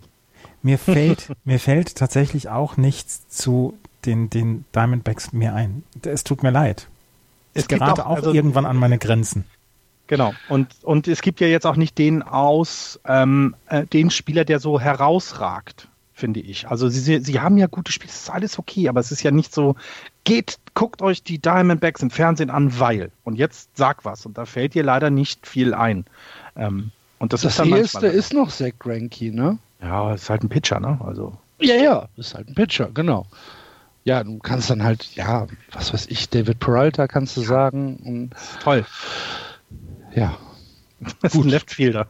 Ich glaube, ich glaube wirklich, dass die Arizona Diamondbacks genau da stehen. Das ist ja Wo nicht Fisch und? Fleisch. Ne? Also- Also 25, 25. Die haben zwar ein positiven, äh, positives Run Differential, aber sie stehen auf 500 und ich glaube ernsthaft, mehr ist aus dieser Truppe nicht rauszuholen. Und gerade nicht in einer Division, in der man 19 Mal gegen die Dodgers spielen muss. Und dann auch gegen die Patriots, die eben Party machen wollen. Also die ja auch, ne, die wollen ja auch ein bisschen äh, mitmachen. Ja.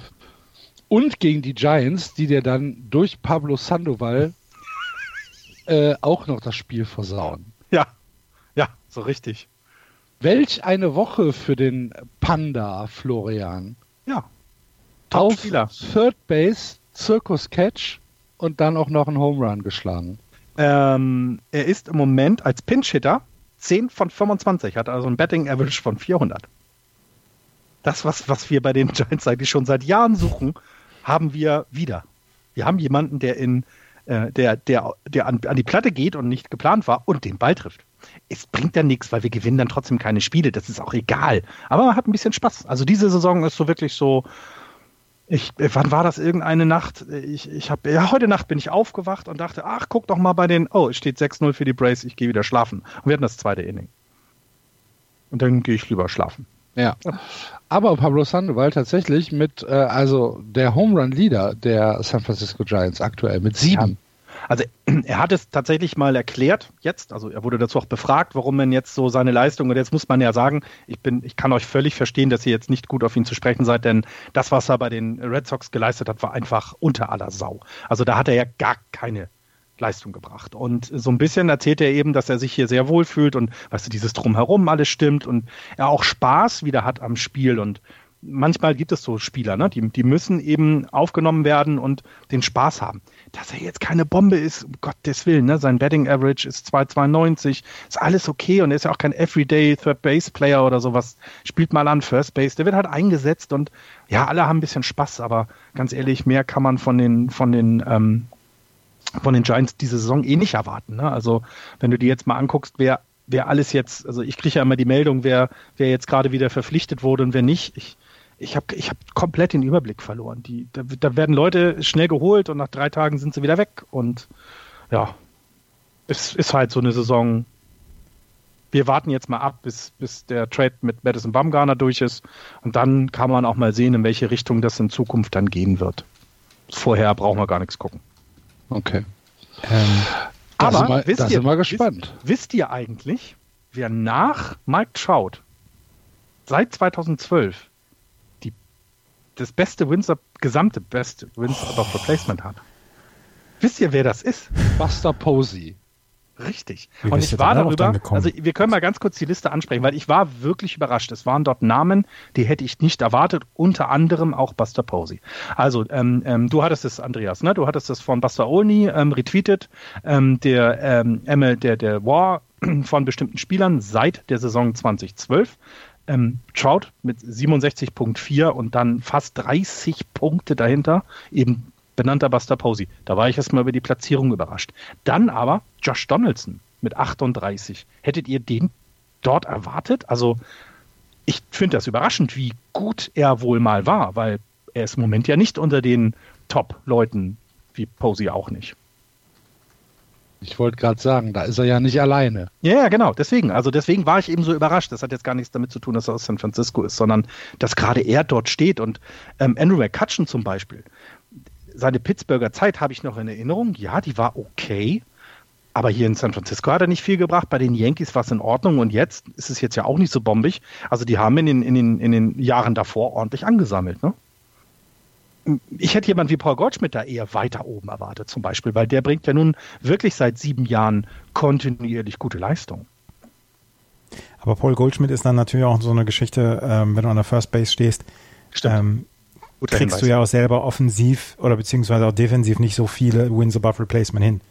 Das stimmt, das stimmt. Das ist ein, und da, dafür dann auf Platz 5 zu stehen, ist sogar sehr gut. Kann man vielleicht dann sogar so sagen, weil, ich meine, wir sind alle Fans von Paul, Paul Goldschmidt, das war jetzt auch keine Kritik oder so, aber ich hätte ihn da nicht unbedingt erwartet und es war eine sehr überraschende Serie, äh, äh, äh, äh Reihenfolge und zeigt aber mal wieder, wie gut Just, äh, äh, ähm, Mike Trout ist.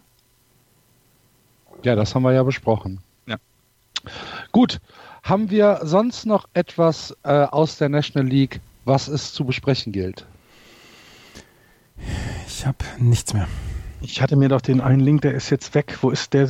War der aus der National League, der gedraftet, oder war der von den Ace, der jetzt nach Japan geht, der junge Spieler? Ach, der, der, der sich nicht für einen Draft angemeldet hat, sondern gleich in, in Japan. Nach, nach Japan geht, ne? War der aus der, war der von der National League? Nee, der war, der war noch gar nicht gedraftet. Der ne? war noch gar nicht gedraftet. Der würde, er wäre eigentlich relativ hoch gedraftet worden, hat jetzt aber einen Vertrag äh, bei den Hawks unterschrieben in Japan und kann dann ja so, so ein bisschen diese Minor League umgehen. Wenn er jetzt zum Beispiel ähm, wenn er jetzt zum Beispiel gut einschlägt in Japan, kann er sich in fünf Jahren oder in sechs Jahren, wenn er Vertrag aus, wenn der Vertrag ausgelaufen ist, kann er einen ganz normalen Free Agent Vertrag dann in äh, den USA unterschreiben. Also er hat im Prinzip gesagt, ob ich jetzt ähm, ein paar Jahre in die Miners in den USA gehe oder direkt richtiges Geld in Japan verdiene. Genau.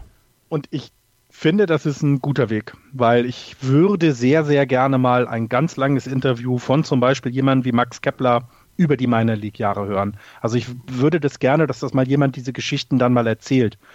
Man kriegt ja immer nur so ein bisschen mit. Es gibt ja nicht ganz viele große Stories dort. Aber mich würde das interessieren, ähm, wie das für jemanden ist, eben ne, im Doppelzimmer, in irgendeinem Hotel, irgendwo im Nirgendwo. Äh, du fährst halt den Bus und fliegst nicht. Und ähm, wie gesagt, du hast nicht die weißen Bälle zum Aufwärmen, sondern die grauen, also die, die schon gebraucht sind. Ähm, mich würde das wirklich mal sehr, sehr interessieren. Und ähm, das ist vielleicht ein Weg, auch das System der Minor League noch ein bisschen aufzuwerten, denn die bringen da ja auch gen genug Spiele lang gute Leistung. Ja.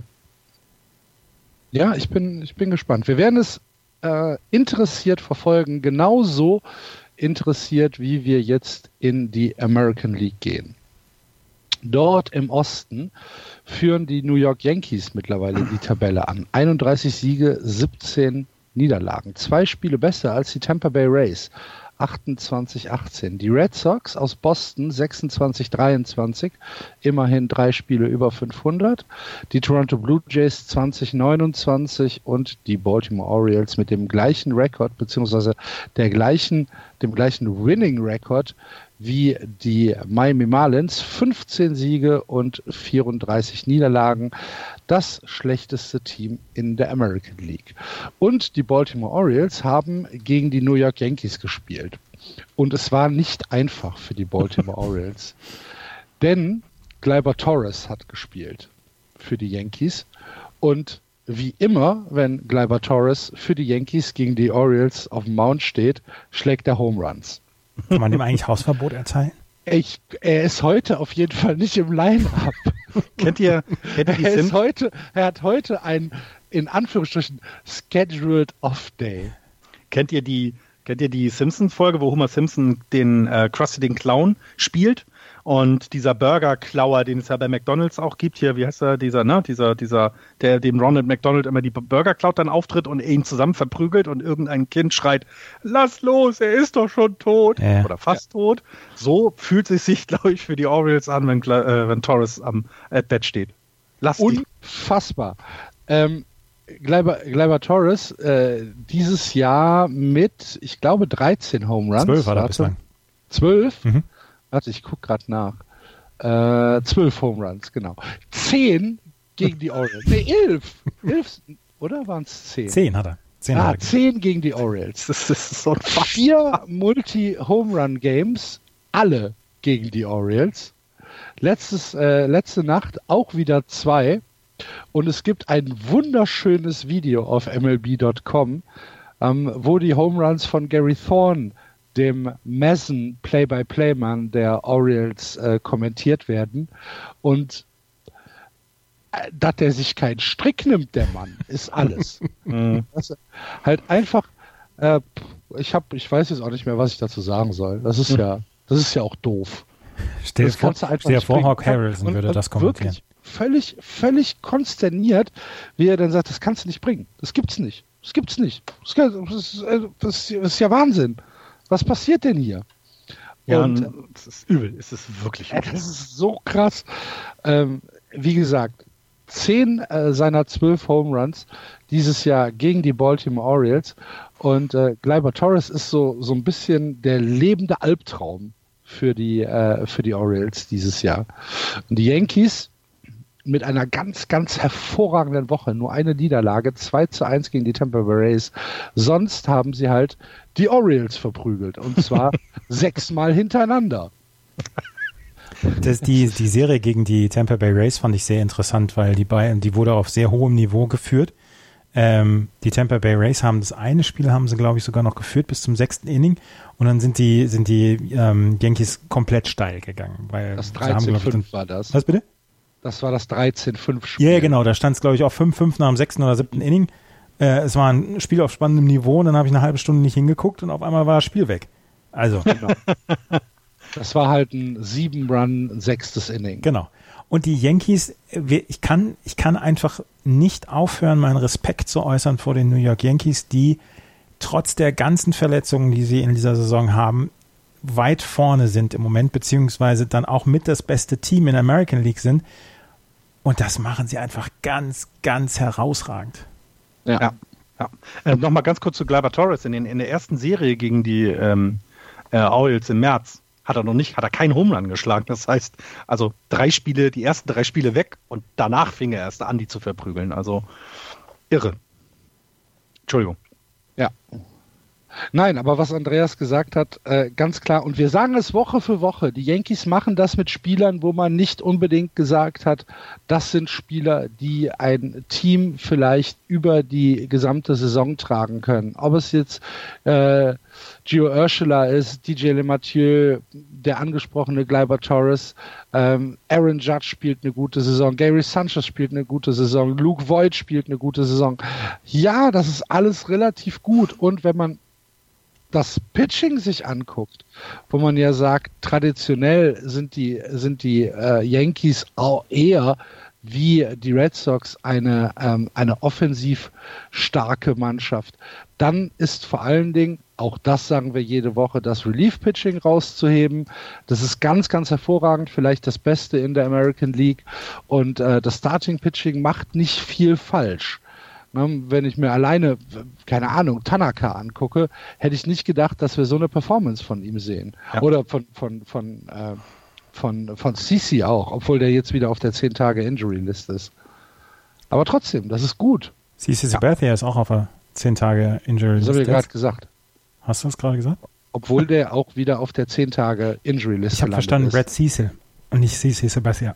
Achso, ah. nee, nee, nee.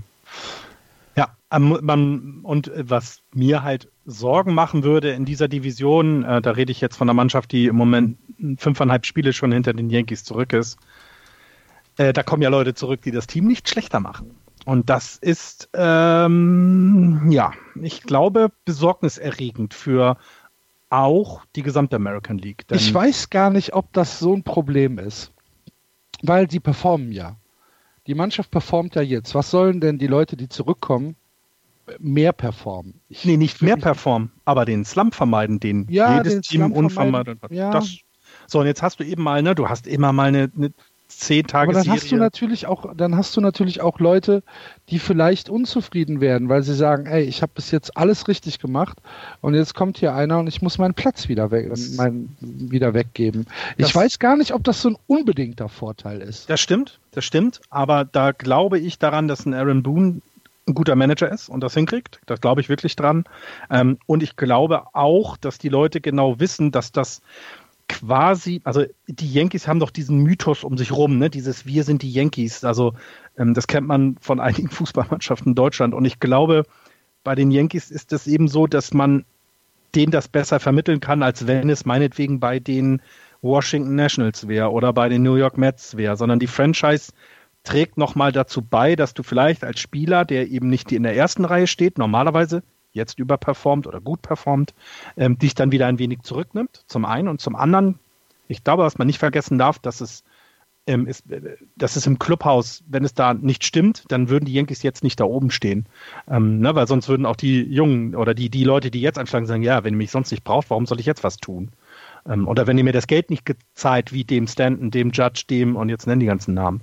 Ähm, also ich glaube schon, dass die das hinkriegen werden und ähm, wir werden hier wieder ein Team mit 100 Siegen sehen und die werden es äh, den, den Rays und auch den Red Sox echt nicht leicht machen. Und mhm. das ähm, ich sehe die Astros immer noch als bestes Team und nicht nur, weil sie qua des Records auch sind, sondern so auch insgesamt. Aber die Yankees sind nur ein Starting-Pitcher entfernt, ähm, richtig, richtig gut zu werden. Astros gut. Astros gut? Ja. Okay. Ähm, dann wir behandeln sie ja immer ein bisschen stiefmütterlich, müssen wir heute ein wenig über die Tampa Bay Race reden. Und zwar nicht unbedingt 100% wegen dem Sportlichen, sondern weil es einen ähm, wieder mal ganz, ganz hervorragenden Artikel in The Athletic äh, gab, der ähm, ein bisschen die Tampa Bay Race von einer anderen Seite beleuchtet hat, nämlich von der Akzeptanz in Florida beziehungsweise in St. Petersburg. Und da sieht es gar nicht so gut aus. Die Rays sind jetzt im siebten Jahr hintereinander entweder vorletzter oder letzter in der Zuschauer-Attendance, äh, in, den, in den Zuschauerzahlen. Sie ähm, ziehen nichts, sie ziehen keinen toten Fisch an Land in, äh, in St. Petersburg. Und ähm, in dem Artikel geht es so ein bisschen darum, welche Implikationen äh, das auch auf die gesamte Liga hat. Und das war sehr, sehr interessant, weil natürlich mit einem möglicherweise stattfindenden Umzug ähm, auch Divisionen durcheinandergewirbelt werden können. Es können Reiserouten müssen geplant werden. Wir wissen nicht, was äh, in St. Petersburg oder wie, ob es in St. Petersburg weitergeht. Und der Artikel liegt deutlich nah, dass die Chance für die Tampa Bay Rays in St. Petersburg zu überleben ähm, absolut gering ist. Und das, obwohl sie eigentlich sportlich ja ja, äh, kompetitiv sind. Sie können ja mithalten. Und dann kommt an so einem Tag, also es gibt dann ein Beispiel, wo dann die, äh, die Tampa Bay Rays halt einfach das beste, äh, die beste Bilanz im Baseball hatten, irgendwann Anfang Mai. Und ähm, dann kommen die Kansas City Royals in die Stadt und es sind 8000 Leute in diesem Stadion. Und ähm, das ist halt ein riesengroßes Problem. St. Petersburg liegt auf der anderen Seite der Bay also auf der anderen Seite von Tampa ähm, äh, in der Bay und ähm, die Leute aus Tampa kommen halt einfach nicht darüber. Ja, das sind 30 Kilometer, die sie, die sie dann fahren müssten über äh, irgendwelche vollgestopften Brücken. Machen sie nicht. Ähm, und die ziehen tatsächlich in St. Petersburg niemanden an Land. Das ist der Wahnsinn. Mhm. Ähm, Zumal ja auch da be äh, bewiesen wurde, dass es in Tampa geht, ne? Also mit den äh, Buccaneers und den, den Lightnings. Ja, Lightning. Eishockey, genau. Lightnings. Mhm. Hast du ja zwei Teams, die die Zuschauer anziehen, die eben Publikum haben. Und ähm, ne, also natürlich immer verglichen, wenn du eine Winning Season hast, wenn ein Team verliert, dann kommen halt ein paar Leute weniger, das ist ganz klar. Nur die Tampa Bay Rays haben selten mal wirklich schlimme Losing Seasons gehabt in diesen sieben Jahren, die du gerade angesprochen hast, ne? sondern da waren ja eben überraschend gute wie letztes Jahr. Es waren aber auch mal dominante äh, Saisons dabei, wo sie von vornherein äh, wirklich gut gespielt haben. Es kommt trotzdem keiner. Ja. Ganz, ganz, also finde ich auch, fand ich auch einen sehr interessanten Artikel und zeigt mal wieder, Leute, kauft euch ein Abo bei The Athletic, das lohnt sich echt. Sie haben ähm, die, Sie haben die wenigsten Zuschauer in einem Einzugsgebiet von 30 Meilen, habe ich gelesen. Mhm. ja, ja, gut. Ja. Wie gesagt, ja. zum siebten Mal hintereinander ähm, der schlechteste beziehungsweise der zweitschlechteste äh, Zuschauerschnitt. Und die einzigen, die da ein bisschen mithalten können, sind die Marlins. Ja, gut, die sind aber aus anderen Sachen schlecht. Die sind einfach sportlich schlecht. Und das ist das, was es Und haben so halt auch eine harte Stadt, ne? Neben das natürlich absolut, aber eben dieses ganze, dieses ganze drumherum bedeutet ja, nein, wenn das Team schlecht ist, geht halt keiner hin. Punkt. Deswegen sind Teams umgezogen. Nehmen wir die Montreal Expos, die sind damals umgezogen, weil das Team schlecht war und es keiner, keiner sehen wollte. Ähm, die, äh, also das sind ja genau Geschichten, die, die, die erzählt werden, aber die Rays sind ja nicht schlecht. Die sind zehn, ja. die haben zehn, also die haben 28 Spiele gewonnen und nur 18 verloren und es interessiert keine Sau. Die sind richtig gut und es, es ist so schade, weil die hätten es doch verdient, also tatsächlich, die hätten es doch verdient, sie dahin zu gehen. Und ja, schade. Ja, und dazu kommt dann auch noch ähm, Front Office Fuck Up, ähm, weil sie in Verhandlungen mit der Stadt Tampa gegangen sind, ob man denn jetzt ein neues Stadion bauen sollte.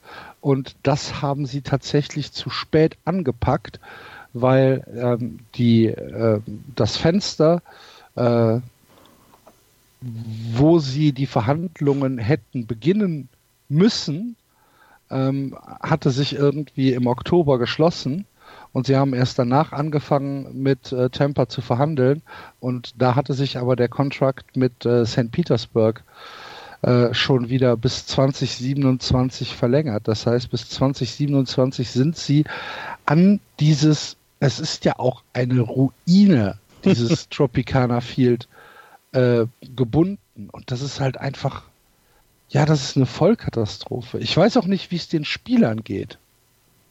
Ja, du merkst es doch auch, wenn du vor vollen Rängen spielst, erfolgreich bist oder vor leeren Rängen spielst und erfolgreich bist. Und natürlich hat das jetzt nicht unbedingt einen Ausschlag, was den Vertrag angeht. Also du wirst dein Geld ja trotzdem bekommen. Ja, ja. Aber es macht halt auch einfach weniger Spaß, ne? muss man das auch mal sagen. Ja. Wie sieht es denn sportlich aus in Tampa, Andreas? Ähm, kann man nicht meckern, oder?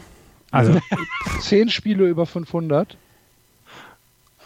Es ist, ähm, es ist eine, bislang ist es eine herausragende Saison der Tampa Bay Rays. Sie, sie können sich überhaupt, überhaupt nichts beschweren. Das Pitching läuft gut, die Offensive läuft gut. Sie haben mit Blake Snell ähm, ihren, ihren Star, den sie in dieser Saison dann ja auch bekommen haben. Ähm, sie haben mit Charlie Morton jemanden, der herausragend gut pitcht. Ähm, sie haben ihre, ihre Opener-Strategie haben sie ausgebaut, perfektioniert, verfeinert. Und im Hitting ähm, kommen dann Leute dann noch nach vorne, wie zum Beispiel Tommy Pham, mit dem man so nicht gerechnet hat, oder ähm, Avisal Garcia, die wirklich offensiv richtig gut macht. Das kriegst du zwischendurch noch ein Highlight-Play von Kevin Kiermeier aus dem Centerfield. Ähm, es ist eine sehr, sehr ausgewogene Truppe im Moment. Und ähm, Austin Meadows habe ich jetzt vergessen. Ähm, das ist eine sehr ausgewogene Truppe und die musst du erstmal besiegen. Und ja, die Yankees haben sie zweimal von drei Spielen besiegt. Ähm, und trotzdem ist das ein, ein sehr schwer zu knackendes Puzzle im Moment, die Tampa Bay Rays. Das gefällt mir, das muss ich in aller Deutlichkeit sagen, sehr gut. Mhm. Ja, und wir sagen es auch wieder jede Woche. Die Rays werden so schnell da nicht weggehen. Nee. Alles in der Hand, das ist so fantastisch. Also in der Situation wäre ich gerne alles in der Hand zu haben. Du kannst weiter kompetitiv sein, du kannst Leute abgeben und kriegst dafür Prospects und bist dann nächstes Jahr wieder oder übernächstes Jahr wieder gut. Also alles in der Hand. Fantastisch. Gut. Wir wollten ja die American League heute ein bisschen abkürzen, deswegen in aller Kürze, wie war die Woche für die Red Sox? Okay. Es war, es war okay. ruhig im Channel, will ich mal sagen. Also kann es nicht so schlimm gewesen sein. Wir haben uns ja auf die Serie gegen die Astros äh, gefreut, Andreas. Ja. Ähm, wie bewertest du sie? Ähm, die ersten zwei Spiele fand ich, fand ich übel. Also übel, mhm. übel eher stark übel von. oder eher frustrierend? Ist ähm, ernüchternd, fand ich sie, nicht okay. frustrierend. Okay, okay. Frustrierend, wenn, wenn sie mit eigenen Fehlern zustande gekommen war oder so. Aber das war gutes Baseball, was die Houston Astros gespielt haben. Dass ja. die Red Sox das dritte Spiel gewonnen haben, das hat mich, das hat mich schon sehr zufriedengestellt. Das war ein guter Sieg, den die Red Sox da eingefahren haben. Ja. Ähm, Sie haben jetzt die letzten 13 Spiele auswärts 10 zu 3 gehabt. Ähm, 4 zu 1 in Extra Innings, nachdem sie letzte Nacht das, das zähe Stück, das zähe Steak in 13 Innings gegen die äh, Ach du liebe Güte. Toronto Blue Jays über die Bühne bekommen haben. Rafael Devers, das können wir gerade noch erwähnen, äh, hat in drei Spielen hintereinander jetzt einen Home Run geschlagen. Er ist der sechste Spieler in der Red Sox-Historie, der jünger ist als 22 Jahre oder also 22 oder jünger ist, der äh, Home Runs in drei aufeinanderfolgenden Spielen geschlagen hat. Vor ihm Ted Williams, Babe Ruth, Karl Jastrzemski, Rico Petruccelli und Jim Tabor. Da sind drei Namen dabei, die halbwegs bekannt sind. Ja. ja, sollte man kennen, wenn man ein bisschen vom Baseball äh, was gehört hat, ja. Und Raphael Davers ist mir ja so ans Herz und ins Herz gewachsen. Und, und ich habe euch noch gehört, ähm, wie ihr letzte Saison immer gemotzt hat über Third Base Performance. Oh, also, das ist nicht wahr. Ne, ne ja, Raphael aber Devers war immer schon einer, den nein, man nein, in den nein. Arm genommen hat. Ja, ja, den haben wir wirklich aber immer die Leistung war noch nicht da. So und diese Saison bringt er diese Leistung und ich muss wirklich sagen, das ist so für mich, ne, also der, der bisher in der, in der American League überraschendste Spieler. Also, weil das hätte ich von dem einfach nicht erwartet. Und hey, das, ich finde das auch fantastisch. Ich mag das. Also, ich finde ja, wie ihr beide sagt, das, der wirkt ja auch immer so, als wenn er wirklich ein netter Teddybär ist. So, so ein kleiner Knuddel, Knuddelbuddel. Ja. Äh, eine, eine Lobhudelei noch auf Michael Cave, äh, Chavis. Wie nahtlos er in dieses Team reingekommen ist, wie er auch ähm, die Second Base gut spielt, wo er auf eine Position hingekommen ist, die er so in der Minor League noch nicht gespielt hat, ist eigentlich, eigentlich für die Third Base oder First Base ne? eingeplant gewesen. Das nötigt mir allergrößten Respekt ab und da ist eine, eine Schwachstelle in diesem äh, Team, nachdem Eduardo Nunez und, und ähm, Dustin Pedroia ja verletzt waren, ähm, ist hier sauber gelöst worden, sauberst gelöst worden. Ich kann nur Gutes über, ähm, über Michael Chavis berichten. Nur. Könnt ihr noch mal kurz Hintergrund zu Chavis geben, weil das vielleicht nicht jeder äh, im Kopf hat? Top Prospect der Red Sox ähm, war in den Top 100 gerade so vertreten äh, von Keith Law in diesem Jahr und ist ähm, hochgezogen worden, nachdem Dustin Pedroia und Eduardo Nunez beide Spieler und Brock Holt natürlich dann auch noch, mhm. äh, alle drei Spieler, die auf der Second Base hätten eingesetzt werden können, ähm, ausgefallen sind und er hat die, er hat mit die meisten Home Runs geschlagen in den letzten 15 oder 20 Tagen. Ähm, er spielt wirklich exzellent und ähm, er vernachlässigt die Second Base auch nicht, dass du sagst, das ist ein offensives Risiko, wie früher äh, Dings im Left Field. Defensives. Wie was?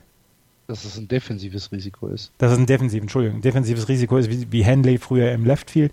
Also das passt alles und ähm, er hat sich, er hat sich nahtlos in dieses Team eingefügt. Das, mhm. Äh, man kann gar nicht den Hut genug ziehen. Ja. Dann machen wir das hier virtuell. Okay. Ähm, wir gehen mal weiter und die nächsten beiden Divisionen sind so ein bisschen zäh.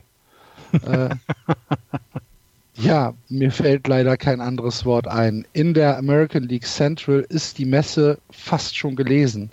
Die Minnesota Twins haben sieben Spiele Vorsprung vor den Cleveland Indians. 32, 16 die Indians knapp positiv. 25, 23. Die White Sox 22, 26. Die Tigers 18, 28 und die Royals 17, 32. Ist es zu früh, Florian, zu sagen, die Messe ist gelesen? Weiß es nicht. Also, wenn man sich die Leistung der Indians anguckt, also von den Twins, will ich gar nicht erst anfangen. Top. Alles richtig gut. Ne? Wir sehen, Run Differential passt. Ähm, ähm, äh, sie, sie, sie sind wirklich stark und das Pitching ist besser geworden und, und, und. Habt ihr letzte Woche auch äh, genug drüber gesagt. Aber wenn man sich die Indians jetzt anguckt, äh, ja, da passt so gar nicht. Und ähm, ich sehe im Moment kein Licht am Ende des Tunnels tatsächlich für die Indians. Und dann könnte es eine sehr einfache Saison für die Twins werden. Äh, ja gut, und dann werden sie in den Playoffs von den Astros oder Yankees überrollt. Aber gut, äh, egal. Sie sind dann in den Playoffs. Also die Indians müssen sich noch sehr, sehr strecken. Sind die Indians die größte Enttäuschung der Saison bisher, Andreas? Würde ich sagen. Also ja, das ist, ähm, sie haben sich sehr aufs Pitching in dieser Saison konzentriert. Sie wollten äh, über das Pitching gehen das Problem ist halt, dass sie im Outfield so viele Leute verloren haben und die nicht adäquat ersetzt haben. Wenn wir zum Beispiel Michael Brantley jetzt bei den Houston Astros sehen, wäre ich Indians-Fan, würde ich mir die ganze Zeit in, in den Hintern beißen. Ähm, Haare rausreißen, ja, büschelweise. Ja, ja, ja, büschelweise geht halt nicht mehr bei mir, aber. Ich wollte gerade sagen, bei Andreas ist das schwierig, aber. Sie haben Lonnie Chisenhall verloren. Sie haben, ähm, sie haben versucht mit Carlos Gonzalez das Outfield zu beleben. Leonis Martin, Tyler Naquin, das hat alles nicht geklappt. Das, das Lustigste war, Carlos äh, Gonzalez am Dienstag hat er auf der 4 gebattet. Am Mittwoch wurde er designated for assignment. Ja. Die Cleveland Indians haben dann jetzt auch noch Verletzungen bekommen von Michael Clavenger und von Corey Kluber. Das heißt, da ist nicht mehr viel übrig. Und sie haben jetzt, ähm, sie haben jetzt nach, nach, also nach Modellen, die gerechnet haben, wie läuft der Rest der Saison, haben sie laut einem Modell nur noch eine 15% Chance, die Division zu gewinnen. Und das finde ich eben krass. Und das ne? ist die einzige Chance, äh, in, in die, in die, äh, in die Wildcard, in die Playoffs zu kommen, ne? Ja. So wie es im Moment aussieht. Und das finde ich halt eben, ne, wenn wir davon gesprochen haben, die letzten Jahre über die Indians, haben wir immer von einem der Mannschaften gesprochen, die geschlagen werden müssen, um die World Series zu kommen. Und das hat sich auch häufig genug bewahrheitet, dass es so ist. Und dieses Jahr kommt echt nicht viel zusammen dort. Es kommt auch viel Schlechtes zusammen. Du hast die Verletzung angesprochen. Ja, das ist schon, das ist schon echt übel. Es ist schade, aber es ist manchmal dann halt so. Übel ist ja eigentlich das perfekte Stichwort, um auf die äh, Chicago White Sox zu sprechen zu kommen. Heute aber nicht, denn wir müssen sie loben. Es gab ein Triple Play, Andreas. Ein wunderschönes, ja, wohl wunderschön war es gar nicht. Sie hätten Nee, es es beinahe war eigentlich eher, rausgearbeitet. es, es hat lecker geschmeckt, es sah aber scheiße aus. ähm, halt die ernsthaft, Es die, die hätten genau, es war, es war so Gutes das, was in der Küche übrig geblieben ist, auf den Teller geschmissen. Es war aber lecker. Also der Ball geht, der Ball geht direkt auf Johan Moncada. Du musst ja, du musst ja schon ein bisschen Glück haben, dass so ein Triple Play, wenn es wirklich around the horn geht, ähm, dass das äh, durchgeht. Da, da musst du ein bisschen Glück haben, dass der Ball auch wirklich auf der Third Base ist. An Johan Moncada. Der hat schon Kacke an die, an die Second Base geworfen. Der Second Baseman hat sich dann auch noch zu viel Zeit gelassen, um an die First Base zu werfen. Und dann halber Schritt, ich meine, ich will das, das, ich will ein Triple Play überhaupt nicht kleinreden, weil es das erste dann ja auch in dieser Saison bislang war. Aber das war eher erarbeitet, dieses Triple Play. Aber ist es nicht schön? Ein Triple Play von den White Sox ist noch nicht mal etwas, was wir genießen können. Passt dann wiederum. Ja, ja, es war Triple Play, ist gut. Ihr habt Glück gehabt. Ja, Ottos. Das war, das war so, wenn, wenn der Schlosser, wenn der Schlosser da ein Triple Play an, an Tag legt. Da. Wollte eigentlich gar nicht. Hat halt Glück gehabt. Ja, äh, Johann Moncada hat die, hat die, hat die, hat die Base nicht gefunden. Ja, Hast, du gesehen? ja. Hat Füßchen so ein bisschen, bisschen die Base gesucht. Und- aber und- ja, Und Rafael Devers und, und Steve Pierce haben gerade beide hintereinander ein Double geschlagen und die Red Sox führen 3-1. Das äh, freut mich sehr. Äh, die, die White Sox äh, haben äh, das Spiel dann aber tatsächlich gewonnen. Und ähm, gab es nicht auch äh, die, den, den, den äh, Jimenez Grand Slam? Der war auch gestern, ne? Ja, der war auch. Ja. Ja. Elroy Jimenez mit einem mit einem Grand Slam. Okay. Also auch das sind die Lichtblicke, ne? wenn man mal sich die, die äh, anguckt, finde ich. Also Tim Anderson hat mir schon angesprochen, Jimenez und José Abreu, aber mehr auch nicht. So, da möchte ich jetzt mal in den Statistikstollen gehen und möchte wissen, wie viele Spiele es gab, die gleichzeitig ein Triple Play und einen Grand Slam hatten. Ich glaube, es war noch, es, es war das erste, oder? Ich weiß es nicht, Vermutlich ich kann es ja. dir nicht sagen, aber es hört sich jetzt nicht nach einem Everyday Game an. Nee, ich, ich meine, ich meine, es ist sogar das mit das erste gewesen. Ich, ich guck's. Redet ihr weiter, ich guck nochmal nach. War das gestern, Na ne? Mhm, Das war das letzte Spiel jetzt, der Sieg der White Sox gegen die Houston Astros. So, ich guck jetzt nochmal Ein. Glück, nach. dass wir Peter Shaw im Team haben. Nein, das ist Bob Andrews. Nein, Bob Andrews, Entschuldigung. So. Sorry. Ja, Mach- mach- die anderen beiden, also dann rede ich mal schnell Ja. und sag Tigers, Royals. Ja, schade. Ist Das halt so. vierte. Team, das vierte Team in den letzten 40 Jahren, einen Grand Slam und ein Triple Play. Die Oh. Tigers 2017, die Mets 2002 und die Toronto Blue Jays 1979. Steht da auch dabei, wie viele Teams gewonnen haben? bei, bei den Mets würde ich jetzt trotzdem auf Niederlage tippen. Die haben 4 zu 17 damals wahrscheinlich verloren. Ein Triple Play und ein Grand Slam und das war's. Ja. Sehr schön. Gut, dann äh, gehen wir jetzt weiter in die leider nächste etwas zähe Division, nämlich in die American League West, wo die Houston Astros siebeneinhalb Spiele Vorsprung haben. 33-17 dahinter die Rangers, 24-23 die A's, 25-25 die Angels, 22-26 und die Mariners mittlerweile auf dem letzten Platz mit äh, 23 Siegen und 29 Niederlagen. Da hat es sich ein bisschen eingenordet. bei den Seattle Mariners. Ein bisschen. 309 Run again, Runs against, das ist äh, ligaweit der äh, Topwert. Ein aber bisschen, ähm, ein bisschen eingenordet ist aber auch 271 Runs scored. Entschuldigung, Andreas, ich wollte dir nicht reinsprechen. ein Sorry. bisschen eingenordet ist aber auch ein süßer Euphemismus dafür, was die Seattle Mariners in den letzten drei Wochen ertragen mussten. Ja, der, ja, das stimmt. So der Mai war nicht so super Nee. Das ist so der beim Radfahren dieser Hungerast, den man dann sagt. Ne? Du, du trittst zwar in die Pedale, es kommt Ja. überhaupt nichts mehr rum und das Ich glaub, Feld die rollt sind- an dir Die vorbei. sind, die sind schon abgestiegen, die schieben schon. Die Astros aber nicht. Die schieben nicht. Die Astros schieben nicht. Ja, ja, die Astros schieben nach vorne. Wie gesagt, es gab ja eine Serie diese Woche zwischen den äh, Red Sox und den Houston Astros und äh, Andreas hat schon gesagt, das war schon gut, was sie da gespielt haben. Äh, in der letzten Woche ein Sweep gegen die Tigers, kein Spiel irgendwie gefährdet. 8-1, 11-4, 5-1. Dann die Drei-Spiele-Serie gegen die Red Sox, wo sie halt 2-1 gewonnen haben. Und aktuell sind sie halt in der Serie gegen die White Sox, wo sie die ersten zwei Spiele auch gewonnen haben und dann gestern durch dieses Freak-Spiel der White Sox eine Niederlage einstecken mussten, haben also zwei Niederlagen ähm, aus den letzten, lass mich, oh, ich zähle jetzt mal gerade. Eins, zwei, drei, vier, fünf, sechs, sieben, acht, neun, zehn, elf, zwölf, 13, 14, ich muss scrollen, 14, 13. 15, 16, 17, 18, 19. Drei Niederlagen aus den letzten 19 Spielen. Ja. Wow. Ne, die, die Red Sox hatten ja eine 10, Sie äh, 10 Siege in Folgeserie, äh, 9 Siege in Folgeserie gestoppt. Der, nee, 10 sogar. Zehn. Serienfolge, genau. Hatten ja die Red Sox da gestoppt, sonst wären sie ja durch.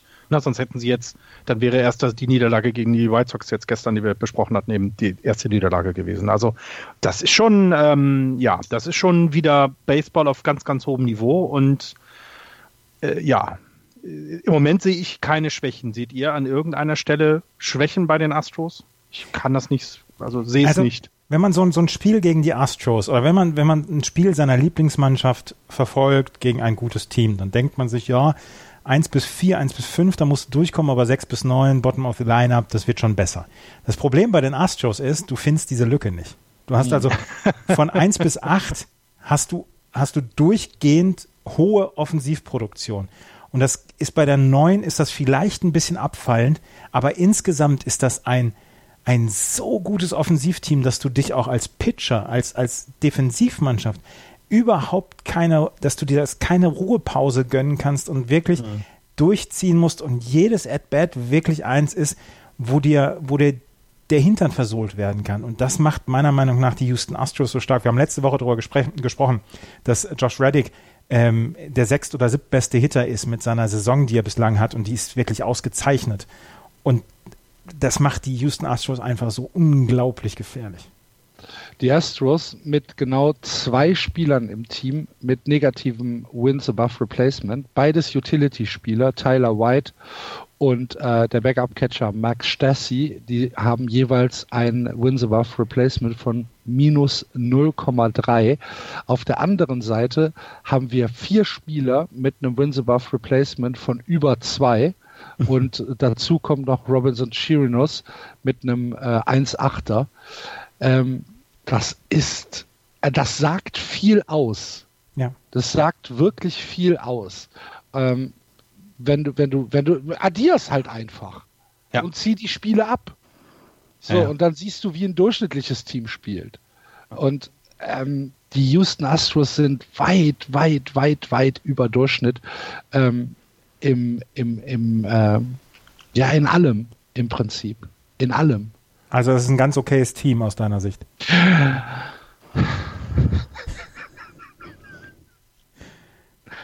Im Moment noch. Nicht geschimpft ist genug gelobt. Ja, ich bin halt vor allem gespannt. Wisst ihr, wie viel Strikeouts Garrett Cole mittlerweile hat? 600. Garrett Cole, elf Spiele, 100 Strikeouts. 100, Da 100 war ich jetzt, da, Strikeouts. da war ich nicht weit von entfernt. 65 Innings, ne? Also äh, der, ja. Strikeouts per 9 Inning ist bei 13. 13,7 Ei, ei, ei. Und das als Starting Pitcher. im Durchschnitt, ne? Im Durchschnitt. Ei, ei. Überleg mal, überleg mal, wenn, wenn, äh, was weiß ich, irgendein normaler Pitcher 14 Ks pro Spiel hat, da kann man, dann redet man schon von einer, von einer super Performance. Hat er halt einfach jedes Spiel. Ja. ja. Und er, äh, und er stinkt ja nicht ab gegen eben ne, Leute wie Justin Verlander und so, die ja auch wirklich, ne, ich lobe sie ja jetzt, ich lobe ihn ja jetzt, muss ich ja und mache ich auch, mache ich auch gerne. Äh, also das ist echt fantastisch. Also ja, die, die Astros auf einem wirklich guten Weg und ähm, die sind auch gekommen, um zu bleiben, auf jeden Fall. das, das ist ja aber mal eine Bold Prediction, Florian. Ja. ja. da, da, kann man nicht, da brauchen wir auch gar nicht diskutieren. Brauchst du nee, nee, nee, nee, das ist, hast du ja, hast du ja gesagt. Die Astros bleiben also. Das hat er elaboriert, hat er das. Ja. Junge, Junge, Junge. Ja, zu den anderen Teams fällt mir nicht viel ein. Helft, helft mir mal bitte. Nein, brauchen wir auch nicht. Weiter. Warte, warte, warte. Wir haben ja nichts mehr. nee, also. Ähm. Sie haben hier, das, das zu den Los Angeles Angels. Sie haben zum dritten Mal ein Rainout gehabt seit 1995. Oh. It never rains in California. Haben gegen schon die, äh, die Beach Boys gesungen. Gegen die Minnesota Twins, was den Twins total gegen den Strich gegangen ist. Die Twins haben sich gedacht, scheiße, wir sind hier in einer richtig guten Form. Wir wollen keinen Rainout haben. Und tatsächlich zum dritten Mal seit 1995 und das zwölfte Mal seit 1966, dass es einen Rainout gab im Angel Stadium. Ja gut, für die Twins ist es natürlich auch so ein bisschen doof, dass das Spiel äh, dann irgendwie wieder in den Schedule reinzupressen. Ne? Haben Sie nicht sogar einen Doubleheader heute? Ich weiß es. Ich meine, ich weiß, einen Doubleheader weiß heute. Die Major League versucht das jetzt mittlerweile, ja. Okay. Das haben ähm, sie jetzt auch gerade wieder besprochen, so schnell wie möglich die Spiele durchzuboxen, ja. ja aber es, ist, es geht ja noch nicht mal um, um, um, um das Datum, sondern es geht halt um die Reise. Ja, ja, ja, genau. Einmal deswegen, aber auch zweitens, weil sie ja auch der MLBPA versprochen haben, ein paar mehr Ruhetage für die Spieler zu haben. Und wenn du eben ähm, äh, die Spiele dann irgendwie anders legst, ne, sodass sie dann der einen Ruhetag zum Beispiel dafür nehmen, dann äh, ist das doof und das wollen sie vermeiden. Die ähm, über den über den letzten Rainout der der ähm, der Angels haben wir in dieser Sendung auch gesprochen. Der war am 19. Juli 2015 gegen die Red Sox. Ich weiß ganz genau, dass wir damals darüber gesprochen haben. Okay. Äh, bei, zu den ich Texas glaube dir das. Ich kann es, ich kann mich nicht erinnern der, über die Texas Rangers habe ich nur, dass Hunter Pence seinen zehnten Home Run geschlagen hat in dieser Saison. Aber kriege ich eigentlich irgendwie noch mal was von dir, weil du gesagt hast, der schafft es nicht? Das, ich ich habe mich, hab mich nicht getraut, irgendwas zu sagen, aber es Geil, ist, ne? es ist ernsthaft, ist das ähm, etwas, wo ich, wo ich sagen muss, wow, Hunter, dass du das jetzt hier nochmal an den Start gekriegt hast, finde ich super.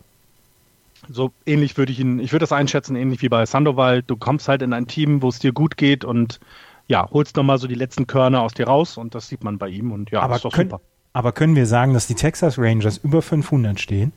Damit habe ich nämlich ja, überhaupt nicht gerechnet. Nee, ja. Als ich ich, ich habe die Rangers nicht so ganz auf dem Zettel immer, aber ich, als ich mir, als ich die Vorbereitung heute gemacht habe und gesehen habe, wow, die haben die letzten vier Spiele gewonnen, sie haben sieben der letzten zehn Spiele gewonnen ähm, und sie sind über 500. Es ist und das alles ohne Adrian Beltre.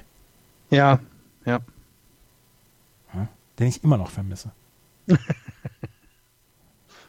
ja, bei den Vermisst Angels. Adrian Beltre? Ich vermisse Adrian Beltre jeden Warum? Tag.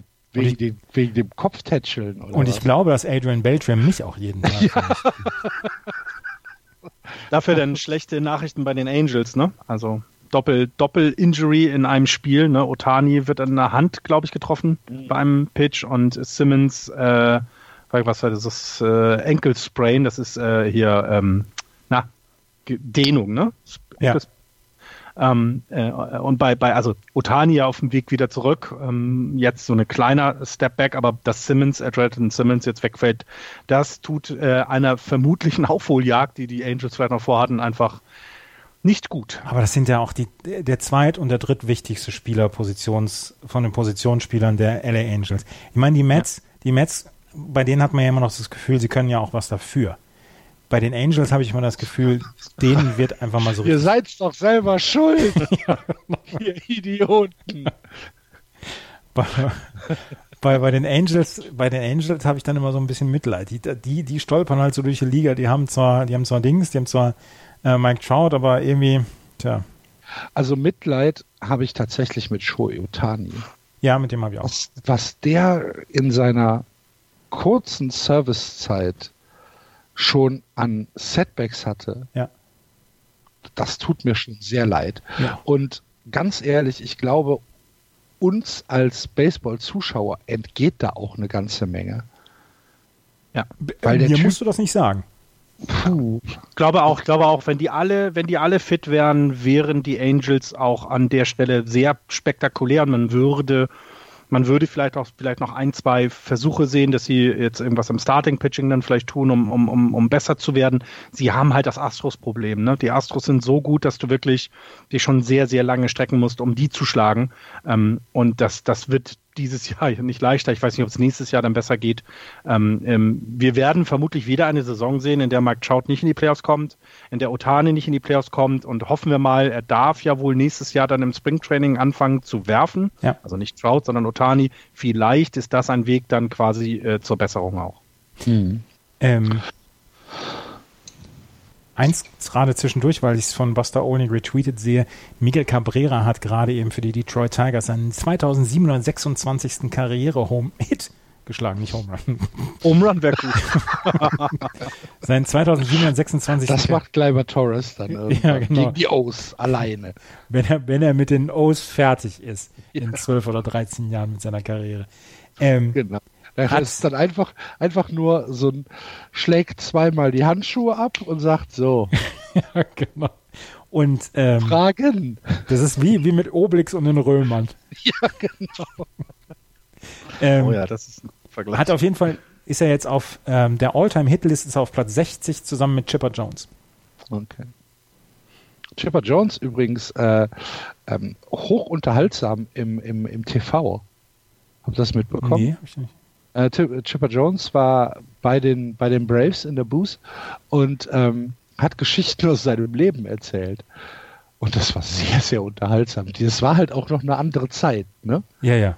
Das war tatsächlich so. Ah, das, Aber das, scheint ein, scheint ein, ein äh, sehr angenehmer Zeitgenosse zu sein, auch wenn dieses Good Old Boy, äh, dieses Südstaaten-Ding schon durchscheint irgendwie. Eins noch gerade, Red Sox gegen ähm, Astros, Dreimann-Booth bei, bei Nessen mit Eckersley und, und Dings war wieder ganz glorreich. Ich habe den Verdacht, dass Eckersley ähm, äh, Dave O'Brien ein bisschen trollt. Das kann ich mir vorstellen. Aber wenn die drei, wenn die drei zusammen in der Booth sitzen, ist es immer hoch unterhaltsam. Das ist wirklich richtig gut. Und Jerry Remy wollte das früher nie. Und jetzt inzwischen sagt er sich, Mensch, das ist ganz lustig eigentlich. Ja. Gut. Dann sind wir durch, oder? Ja. Für diese Woche. Dann, wie immer, die Empfehlung, wenn ihr euch über die Baseball-Bundesliga informieren wollt, und das solltet ihr, schaltet bitte bei mein Sport Podcast ein und hört dort Swing and a Miss mit Andreas und Tim, ähm, wo die Baseball-Bundesliga im Fokus steht. Äh, eine ausdrückliche Empfehlung, euch das ebenfalls anzuhören. Ansonsten bleibt uns hier nichts übrig, als Danke zu sagen. Diesmal ganz speziell noch an äh, den Tobi, der uns nämlich Socken geschenkt hat. Die nicht auf meiner Hochzeit getragen werden. Das werden wir abwarten. Das Ich habe da abwarten. ganz klare Anweisungen bekommen. Ja. ähm, sehr cool. Vielen, vielen Dank, lieber Tobi. Ähm, ja, äh, falls ihr uns, äh, falls ihr uns was schenken wollt, gerne, gerne, schreibt äh, einfach eine Mail. Ansonsten wie immer gerne Kommentare an äh, den Twitter-Account oder auf Facebook. Wir versuchen dann immer zu antworten und das gerne auch hier in die Sendung einfließen zu lassen. Jo, wir wünschen ein schönes Wochenende und äh, dann hören wir uns nächste Woche zu einem noch näher zu bestimmenden Termin. Der Donnerstag wird's nicht. So viel äh, kann ich verraten. Äh, wir hoffen, dass wir es irgendwie auf den Mittwoch hinkriegen. Wir schauen mal. Bleibt uns treu. Eine schöne Woche. Play Ball. Tschüss. Tschüss. Ciao.